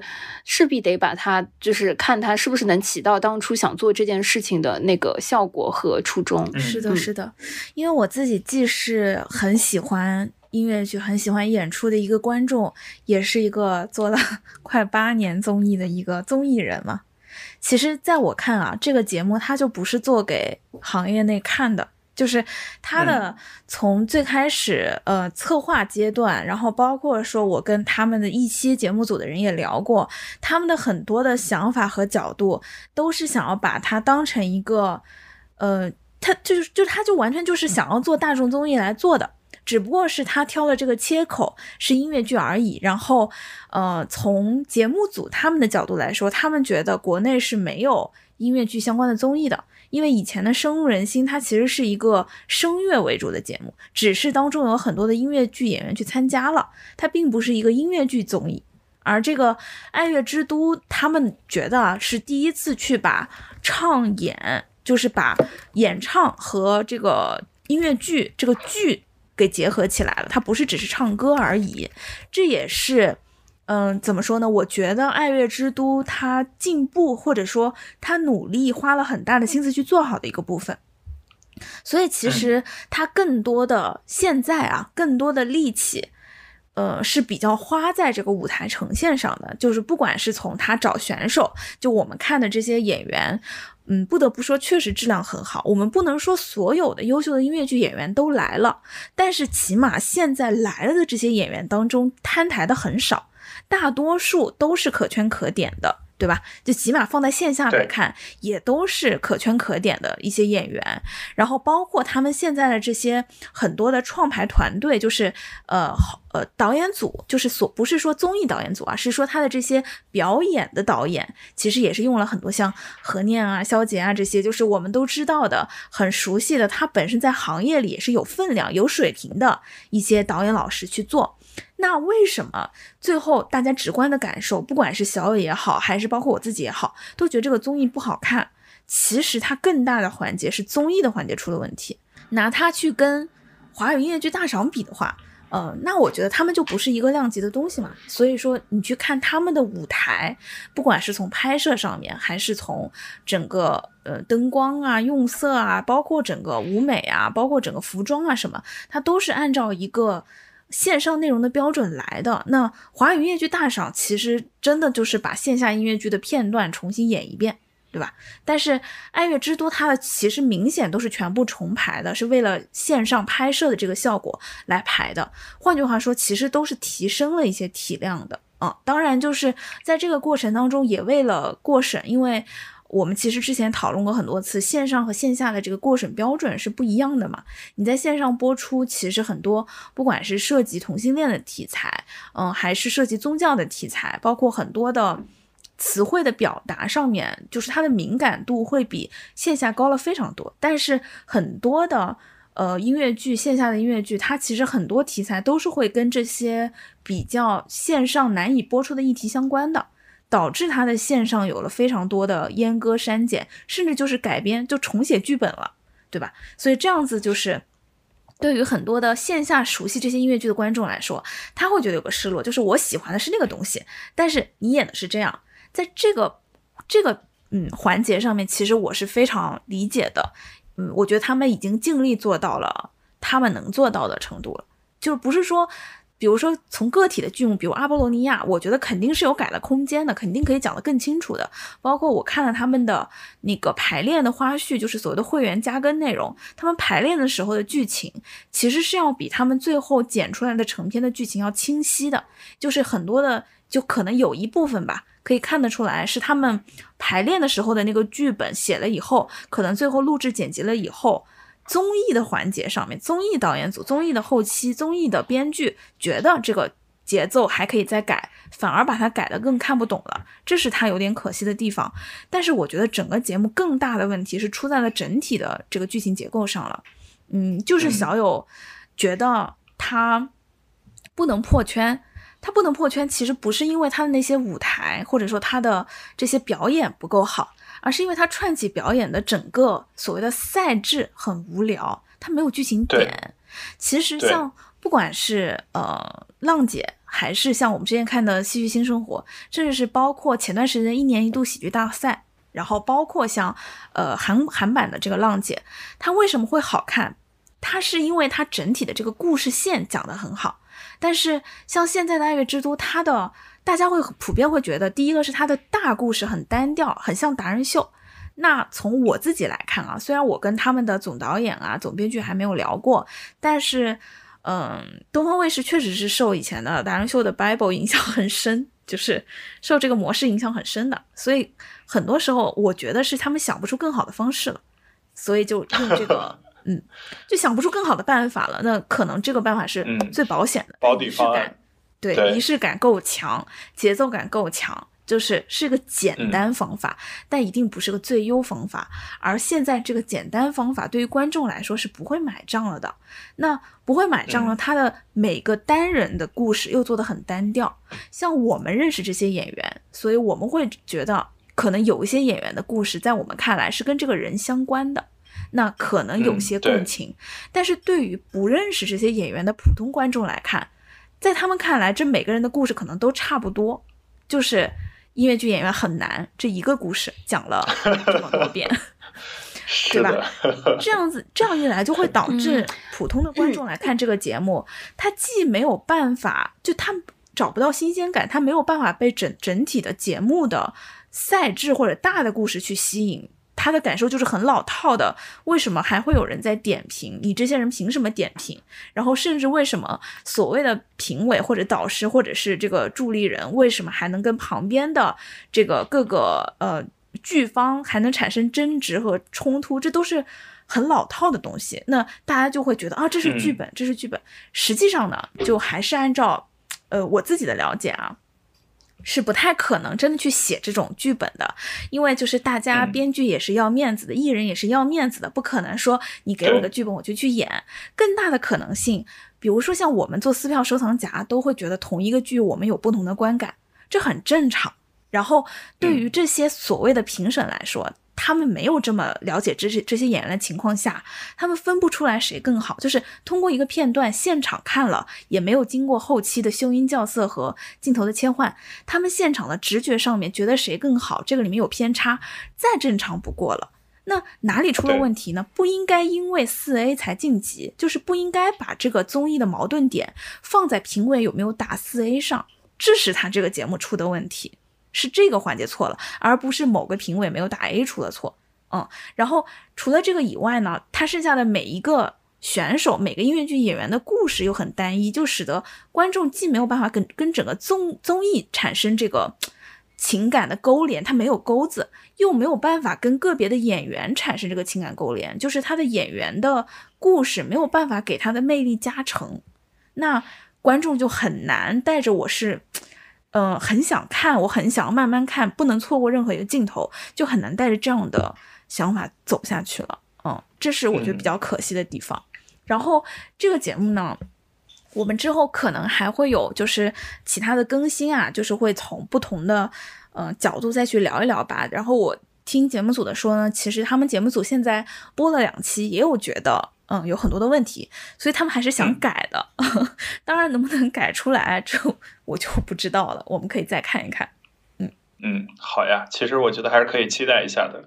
对，其实我有一个问题是我我觉得可以拿出来我们一起分享的，就是因为这个节目，我我觉得它的初衷或者说，嗯，在很多端口的，呃，表达和分享是在于说想要推广音乐剧文化，或者说想要让音乐剧出圈。那如果围绕这个初衷来说，嗯，我我很好奇，就是嗯，大家觉得就是。音乐剧的特点，或者说让音乐剧出圈的特色，或者是是什么可以让音乐剧出圈，就是这个点和话题。因为我明白你的意思，是人还是作品，对不对？对。它它有很多的维度，我觉得它可能不是那么简单的划分。就比如说，最早我们在看深入人心的时候，呃，那它一定是从人出发的，或者说，大部分我们去看，即便是在韩国的音乐剧综艺，比如说 double casting 也好，还是嗯一些根据作品的选角也好，它落点肯定因为有综艺有赛制，它肯定是落在人上，人也更容易出故事。然后比如说，嗯，我们去看戏剧新生活，它虽然是由人组成的，但它其实是。在讲呃如何去创作作品，对，就是比如说戏剧新生活是一类说呃一群人，他的人是个群像，或者说是呃相对呃不不是那种以人比拼的赛制的这个形式去讲的创作和戏剧这个事情。那嗯。就拿现在我们已经接触到的这两个综艺来说，它已经有了，比如说两种路线和方式。那，嗯，对于音乐剧来说，它是呃最简单的划分，比如说它适合哪一种，还是说，嗯，它其实，嗯，还会有一些新的手段和方式。嗯嗯嗯，这个就是，嗯，从我个人的角度来说啊。我觉得一定是作品更重要，就是从整个节目的初衷来说，也一定是作品更重要的。因为整个节目的初衷嘛，其实有一部分就是上海想要打东方百老汇嘛，嗯，那其实你要做这个点的话，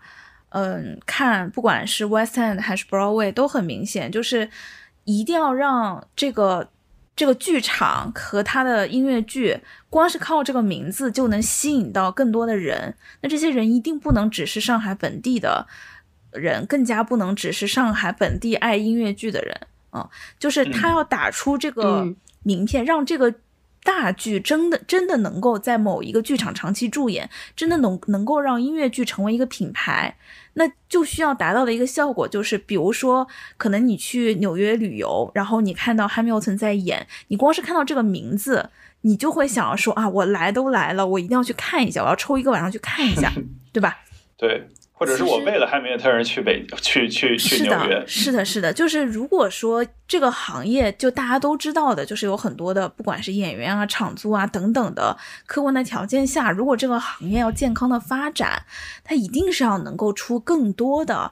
可以本身就成为 IP 有这个号召力的作品，是会更重要的。那为什么现在的这个节目它其实打不出作品？我觉得是能力有问题。嗯，当然呢，也有一部分原因，就比如说从做法上面，嗯，像小奥前面说了两种例子，但其实比如说，他也可以有一个例子是，既然他现在已经集中了行业里的演员、导演，可能呃这些作曲，比如说安东老师等等嘛，这些音乐的团队，其实他都是可以集中在一起的。那如果大家就是前面去组队，然后组了队以后，通过每个队每一轮按照一些。呃，竞技的方式去做出作品，那这个新的作品的比拼，它同时也带有了这个背后这个创牌的过程，它是很容易出戏的。那这个里面的难点是在于，音乐剧它的创排要比排话剧、排小品、排 sketch 要复杂很多，就是它的呃写歌啊，包括音乐性和这个呃。它的剧情的融合，包括你要在这么短的一个时间内去讲清楚一个故事，它比只用语言，它的节奏要慢了很多，所以它的难度是会变大的。而且观众进剧情其实也是很难用一个短时间去进入这个故事的，所以它这个难度会变大。那它创牌的时间也会变长。如果说每次大家都去自选新的片段，因为。其实现在我们看的这个两期，有种很明显的感觉，有一些演员会被塞，你要演一个什么东西，但演的这个东西呢，这个角色不一定适合他，会把这个角会会把这个演员吃掉，对吧？比如说，我们就点名说，我们很熟悉的施哲明老师，他这次的这个 初赛的真的很吃亏，就是我们非常了解他的舞台魅力是怎么样的，他演了一个把它吃掉的这个角色，嗯，这这就很亏啊，对吧？那如果说大家能够，他本身也有导演的能力，如果给你足够的空间，可以让你自己选戏、自己选角色，更适合你们这几个人，甚至自己组队，那这其实里面可看性啊、故事性强了很多。但是这样子又带来一个问题，就是音乐剧它的版权也比，呃，自己排一个 sketch 要复杂了很多。你像《戏剧新生活》，其实几乎都是他们自己的戏，所以就是版权很好解决嘛，人又少。能演的也少，那比如说像一年一度喜剧大赛，他们基本上就是现写，然后就是六兽啊、编剧啊，他们都在现场，都是现编，那其实也不太有版权的问题。但是像这次爱乐之都呢，呃，据我所知啊，他们是为版权花了挺大力气的了。比如说他们也去跟韦伯合作了，就是搞了很多这些，包括演艺集团其实也出面在帮他们协调这些东西。哦，对，那就是使得他们光是为了能够。拿到这些版权已经花了很大的力气了，那拿到了，那肯定要演嘛，对吧？而且对于，我觉得从他们的选歌来说，你可以看得到他们是尽了力的。比如说第一期既有这个呃比较耳熟能详的经典剧目《剧院魅影》，对吧？也有就是本土原创的，然后就是各种，就包括一个比较流行的，就是各种角度他们都照顾到了，就是已经尽力了。可是这些尽力做出来的东西不一定适合这个演员。那不一定适合演员，演员表达不出这个魅力，就会使得观众也不是那么能 get 到。这就是，嗯，哎，就是一方面又知道他们的难处，一方面又觉得呢，对，确实是有很大很大的进步空间。对对对对。我当时看的时候，一个很明显的感触就是，当我们比如说身处剧场的时候，因为你是完全沉浸式的，所以比如说舞台上的那个灯光啊，然后表演啊，对你的冲击是足够大的。嗯。但是当你隔着屏幕，而且他又给你特写的时候，哎，这些本来在舞台上足够的东西，反而显得有点削弱了。所以我当时就想的是，他能不能比如说让他的这个片段展示的更加电影化一点。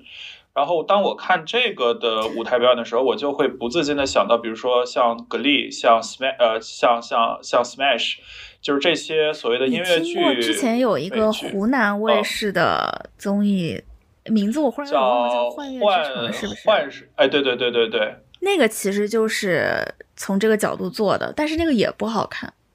但也做铺了是吧？而且那个更 贵，那个更花钱。对，好吧，那那看来我这个想法也是比较，就是经不起推敲。我还是觉得它的重点啊，现在一定不是舞台怎么改，而是它的整个赛制和剧本。嗯，在我看来，它的舞台上面花的功夫还可以了，嗯，已经就是致使这个综艺不好看，不是因为才艺不够好，是因为它整体的赛制太难看了。好吧，那我们这儿要不挖个坑吧？就等露露什么时候能把这个，比如说这个赛制的导演、这些编剧请来，然后看我们能不能去聊出更多的一个有趣的一些话题来。嗯嗯，好的。那我说一个好的吧。嗯嗯，我自己是特别想分享的是那个坂本龙一的在咪咕上的那个演出。呃，说是演出呢，其实是一个他两年前的演出录像。呃，为什么这么说呢？因为只要你看十分钟，你就能体会到直播是不可能镜头和字幕切换的如此的自如，而且这个字幕还能给你加备注，也是不能过审的啊。这样啊？嗯，对，所以其实，在看这个录播的时候，我觉得并没。没有消减，或者说并没有影响到，呃，因为它是相当于限时播放，但是它用直播这样子一个大家更容易去理解和接受的这个概念，使得，呃，至少它对于我来说是一个朋友圈一定程度上同号的一个狂欢。是的，大家因为把它当成直播来看，所以其实会有很多的同频的。感慨，嗯，就是这个同频看演出的感慨是，呃，我觉得目前这一个月里面，呃，在所有看演出，包括线上演出的情况下，是最生动和，呃，最强烈的。首先，坂本龙一的这个演出，我觉得他的演出质量很高，呃，剪辑，包括镜头语汇的使用，包括拍摄的质量，甚至是他在。结束之后的对于，呃幕后工作人员的大的提词板和一些呃鸡汤或者加油的那些话的那种鼓舞，我我觉得甚至是让人非常泪目的。那嗯，与此同时，当它变成一个呃直播形式的录播的时候，大家去一起看它的那个同频感，除了弹幕上的一些分享之外，其实很多时候都已经出了咪咕这个平台，或者说呃出了这个呃。观看平台本身的这个同屏分享。所以，呃，我自己觉得它是一个，呃，可以算是我就是今年吧，就一月份到现在，我觉得今年看过的体验感最好的演出。嗯，因为其实对我来说，我觉得去线下看演出要的就是那个现场感和周围人共同呼吸的和那个同频的那个高质量的审美的这个冲击和呃与人一起去享用这一份呃视听盛宴的这个感觉，而这个感觉在坂本龙一的这一次演出的。播放 这个呃直播播放当中是呃基本上是还原了的呃除了我自己的音响设备可能用电脑看这个我我觉得呃音质没有那么好之外啊但是它的这个快乐本身我觉得没有被特别大的打折扣所以我非常非常的推荐当然嗯我我自己觉得它是一个录播的情况下再去看。呃，就你在网上，比如说再去看他的那个录播，我觉得他跟当天去看直播的那个氛围和这个情绪是会非常不一样的。所以我把坂本龙一的这个线上直播，呃，觉得是这个月不可替代的一个呃线上观看的体验。嗯嗯，是的，因为我我是会觉得他其实引进的时机特别好。嗯，因为坂本龙一这个演出其实是二零二零年的一个演出了，然后之后其实，呃，也发生了很多事情嘛。但是当时和现在有一个很刚好的地方是，呃，国内最近确实也在经历一波比较严重的疫情，然后包括上海也是几乎一个暂停的状况了。这跟二零二零在坂本龙一做这个演出的当下其实是有一些相似之处的。因此，当大家在同一个晚上，然后一起去观看这个表演的时候，其实它的很多的呃 moment 吧，它会更加容易跟当下的现在产生共鸣。这是我觉得，就是坂本龙一的这个演出上线的这个时间非常非常好，踩得很准的一个地方，也是让他整个这个体验变得很好的地方。然后再加上它确实是一个制作非常精良的国际水准的演出。嗯，确实很不错。对，除了坂本龙一以外呢，其实最近也有不少的，呃，其他的线上的内容啊，有的比如说华语音乐剧大赏，呃，当时也是一个节点吧，它是线上线下同时都做了的。然后另外之后也是因为疫情的关系，包括上画呀等等不少的，呃，院团都开始做一些演出的这个线上播出。然后我自己其实是。呃，挑了一些也看了一些的，然后我的感觉还是就是，不管是跟坂本龙一比也好啊，还是跟爱乐之都也好，那呃，大家这些以线下的演出为主的机构和院团，他们去做线上内容的时候，在制作上面肯定还是有比较大的脱节的啊。比如说像华语音乐剧大赏呢，它其实线上当时也是收费播出的啊。我一直觉得这是一件。嗯好事吧，因为其实相当于它是会提高整个线上内容的付费，是会就是加强这个正向流通的。但是我实际看了以后呢，确实会觉得它的质量吧，就是就是一个就是线下的。东西，然后直接拍的质量，它没有任何的线上加工化的那种制作和处理，所以呢，其实你会有点很难看进去啊。包括就是上画的很多的这个话剧，在线上录播的时候，它可能它一定是以线下为主的嘛，它不是以线上为主的，所以它制作上面还是嗯比较粗糙的啊。但是呢，就是作为一个。呃，疫情期间的可以说是代餐啦。我觉得这些东西，如果大家有兴趣的话，也是可以看一看。就比如说，在我看华语音乐剧大赏的时候，非常想吐槽的时候，啊，然后赵姑出现了，结果没有想到，我竟然又看哭了，就是有种骂不出来了的感觉。他虽然只是演了一个片段，但是呢，你在线下看的其实是一个像全景镜头一样的感觉。但你在线上啊，你能看到那个郑奇元，然后眼睛忽闪忽闪，泪光就闪了起来。看他哭，我也想哭，谁能扛得住啊？就这种就是属于 你在线下看不到的，但是你通过这个线上的播出啊，你就可以看到这种很近距离的细节啊。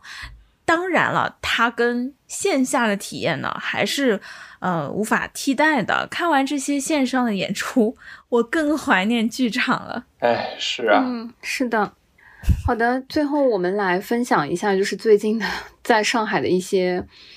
嗯疫情生活吧。其实呃，因为我觉得三月份的下半场，基本我我们是在跟这个词不断的打交道。嗯，其实我跟大卫。呃，或者说，呃，我我们三个人其实都有，呃，目前在在家隔离，或者说在在家封锁的这个状态。嗯，我自己感觉比较明显的其实是，嗯，我觉得在工作上，他没有呃特别大的所谓的不能工作这件事情，因为我觉得现在就是有互联网，嗯，有电脑的情况下，很多事情都能解决。是的，但是，嗯。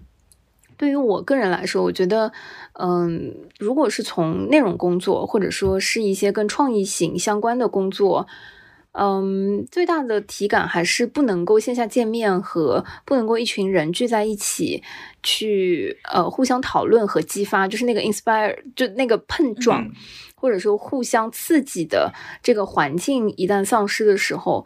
嗯，我我觉得是真切的让我感受到原先。呃，有哪些东西是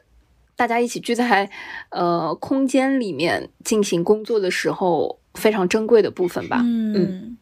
对，就是我觉得，尤其是做创意行业的，你这种线下的面对面的头脑风暴，以及就是有一种神奇的气场，可以让你有更加，比如说新鲜的一些想法，然后更加 creative。但是如果你隔着电脑屏幕，或者说当你一个人在家宅久了，确实会有很大的影响和折扣。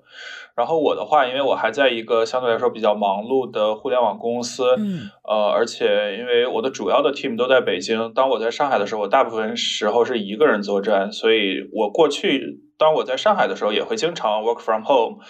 然后这次疫情刚开始隔离的时候，我还蛮开心的，因为觉得，哎，反正其实工作上没有太大影响，然后每天还能省下俩小时左右的去去公司的这个通勤时间，然后一开始会有点开心，但后面比如说当你封闭到第二周、第三周的时候，就越来越觉得。心累，就越来越想回到这个办公室去和人见面，哪怕我可能和大办公室里大部分人都没有工作上的往来，但是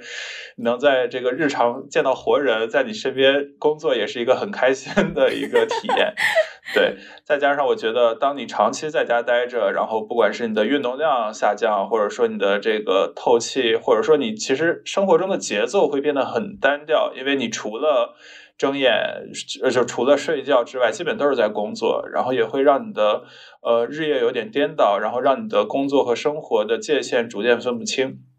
所以我印象里，当我居家办公第七八天的时候，就真的非常的烦躁，然后也会晚上失眠，白天起不来。呃，然后工作的时候就是也很难集中注意力。这个是这次居家给我带来的在工作上的一个很大的一个认知，然后也意识到哦，其实还是需要去走到线下和。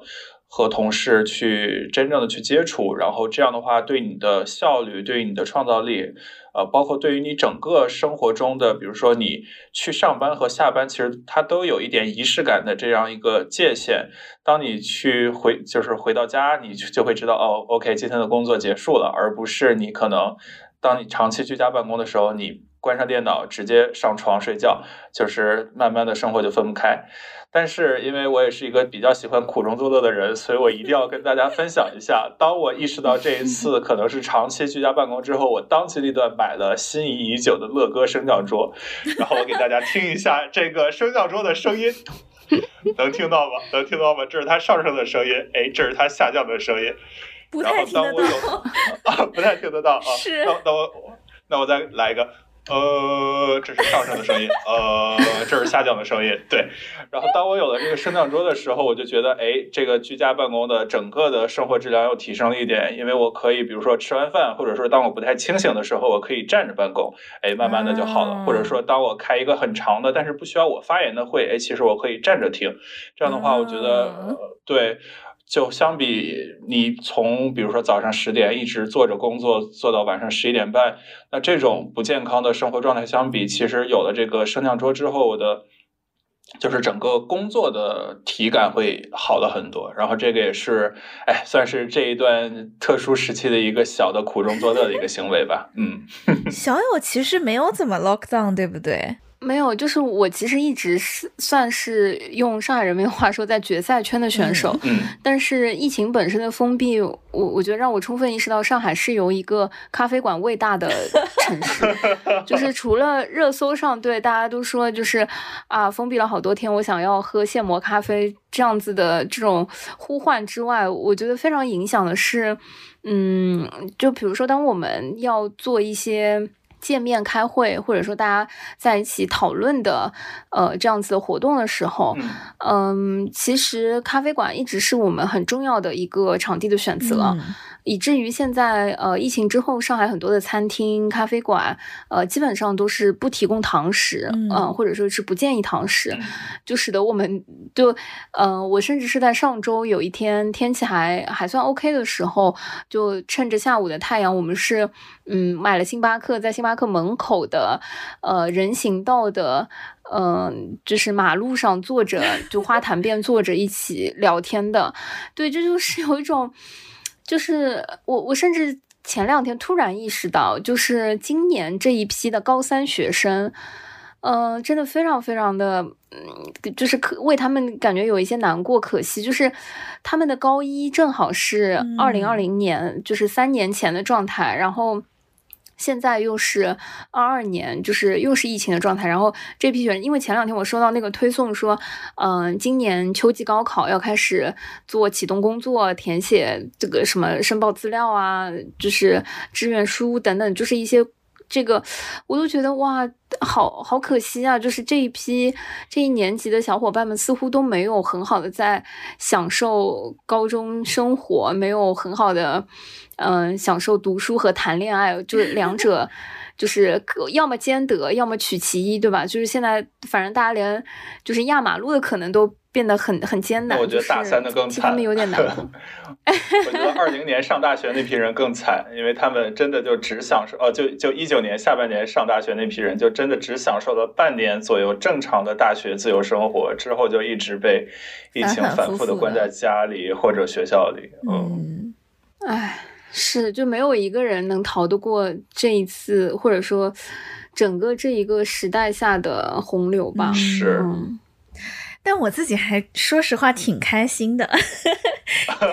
对啊，是，就是因为其实大家也知道，我今年给自己的一个很大的关键词就是休息。就是我就是想好好的休息，我甚至不想就是给自己做很多的计划，就算有那种代办事项，也不想给自己设定 deadline 那种感觉，就是为了好好的休息。所以呢，就是当我在这种状态下呢，我就会发现好像这次疫情啊，就是呃。好像我没有那么大的感受上的变化，就给大家打个打个比方，就比如说像我自己所在的小区呢，在目前为止一共只就是封闭了两天，然后呢，在这个两天里面呢，我还每天下楼就是要下楼做个核酸，然后剩下的这些天数，虽然我们小区并没有封闭，但我也没有出过门，就是在家里非常的怡然自得，因为我就觉得，嗯。本来我就是很想休息的一个状态，然后在这一波疫情之前，其实，嗯，虽然是在休息吧，但是我还是会，比如说经常出去见见朋友呀，然后包括要出去旅行啊，包括想看的演出也很多啊，所以虽然也不是在工作，但是还是会不得不出门。有的时候一个星期过去，我就会坐坐在家里想。我这个星期没有一天是完完整整待在家里的，很失落。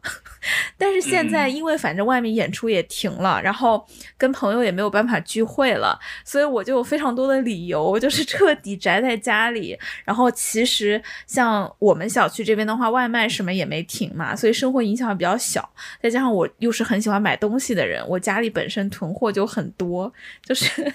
以前在担心咖啡豆会不会过期，现在就是。毫无苦恼，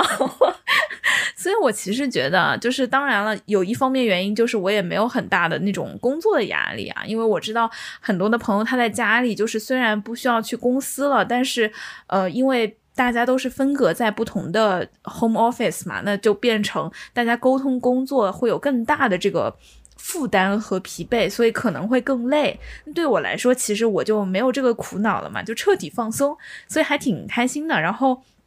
不管大家是什么样的状况，其实我觉得，呃，我相信大家在家里总有那种快乐的时候，然后也会有那种平时你一直在出去的时候疲惫的时刻。呃，如果真的你碰到了像这种。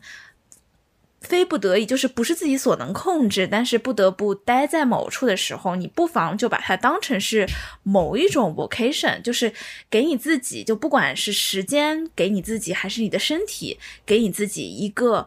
呃，安静下来，去更关注自己，然后更关注自己的生活的机会啊。其实大家也都知道，你一直在一个很忙碌的状态，一直都关心过多的事情，你的大脑同时在思考很多的事情，其实是会对心理健康上面也是一个负担嘛。那难得有这样一个机会，你可以更在同一时间只关注一件事情的话，不妨利用这个机会去，呃，也帮助自己做一些回血。那之后，如果你本身是一个很我们说现充的人很需要线下生活的人，那整个上海啊，天气暖起来，然后疫情控制住了以后，你走出门，你就有更多的精力去拥抱你所喜欢的那些生活了，其实也不错。嗯，哎，是好的，所以呢，这就是我们这个月的一些分享。反正希望四月份的时候我们能见上面，然后 真正的就是是的，恢复我们这种。就是线下的体验生活吧。是的，我们今天还是录了挺久的，我家猫已经睡着了。好，那好，谢谢谢谢大家，我们下期节目再见，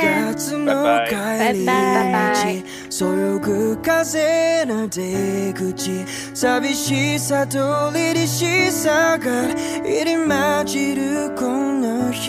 いつか夢見た未来にいつか語り合った理想に。少しなぜ近づいた。はずなのに涙。止まらないのはきっとここまで。歩いてきた道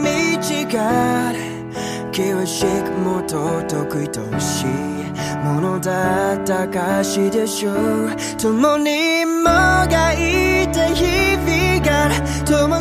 感谢收听本期撕票俱乐部。你可以在任意泛用型播客平台收听我们的节目，欢迎在小宇宙平台与我们互动。喜欢我们的节目，可以在 Apple Podcast 给我们评分，也可以添加撕票小助手微信 s ticket club， 加入听友群和大家一起分享撕票体验。谢谢你的喜欢。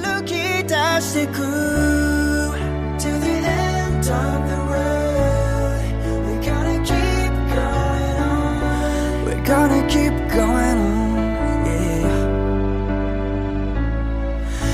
夏の日の通り雨で秋と冬の境界線大人になった頃には忘れてるのかな？いつかどこかで懐かしいよね。って3月に出会えたらそれはそれできっと照れてしまうことでしょう。共に語り書いた地 It's got to do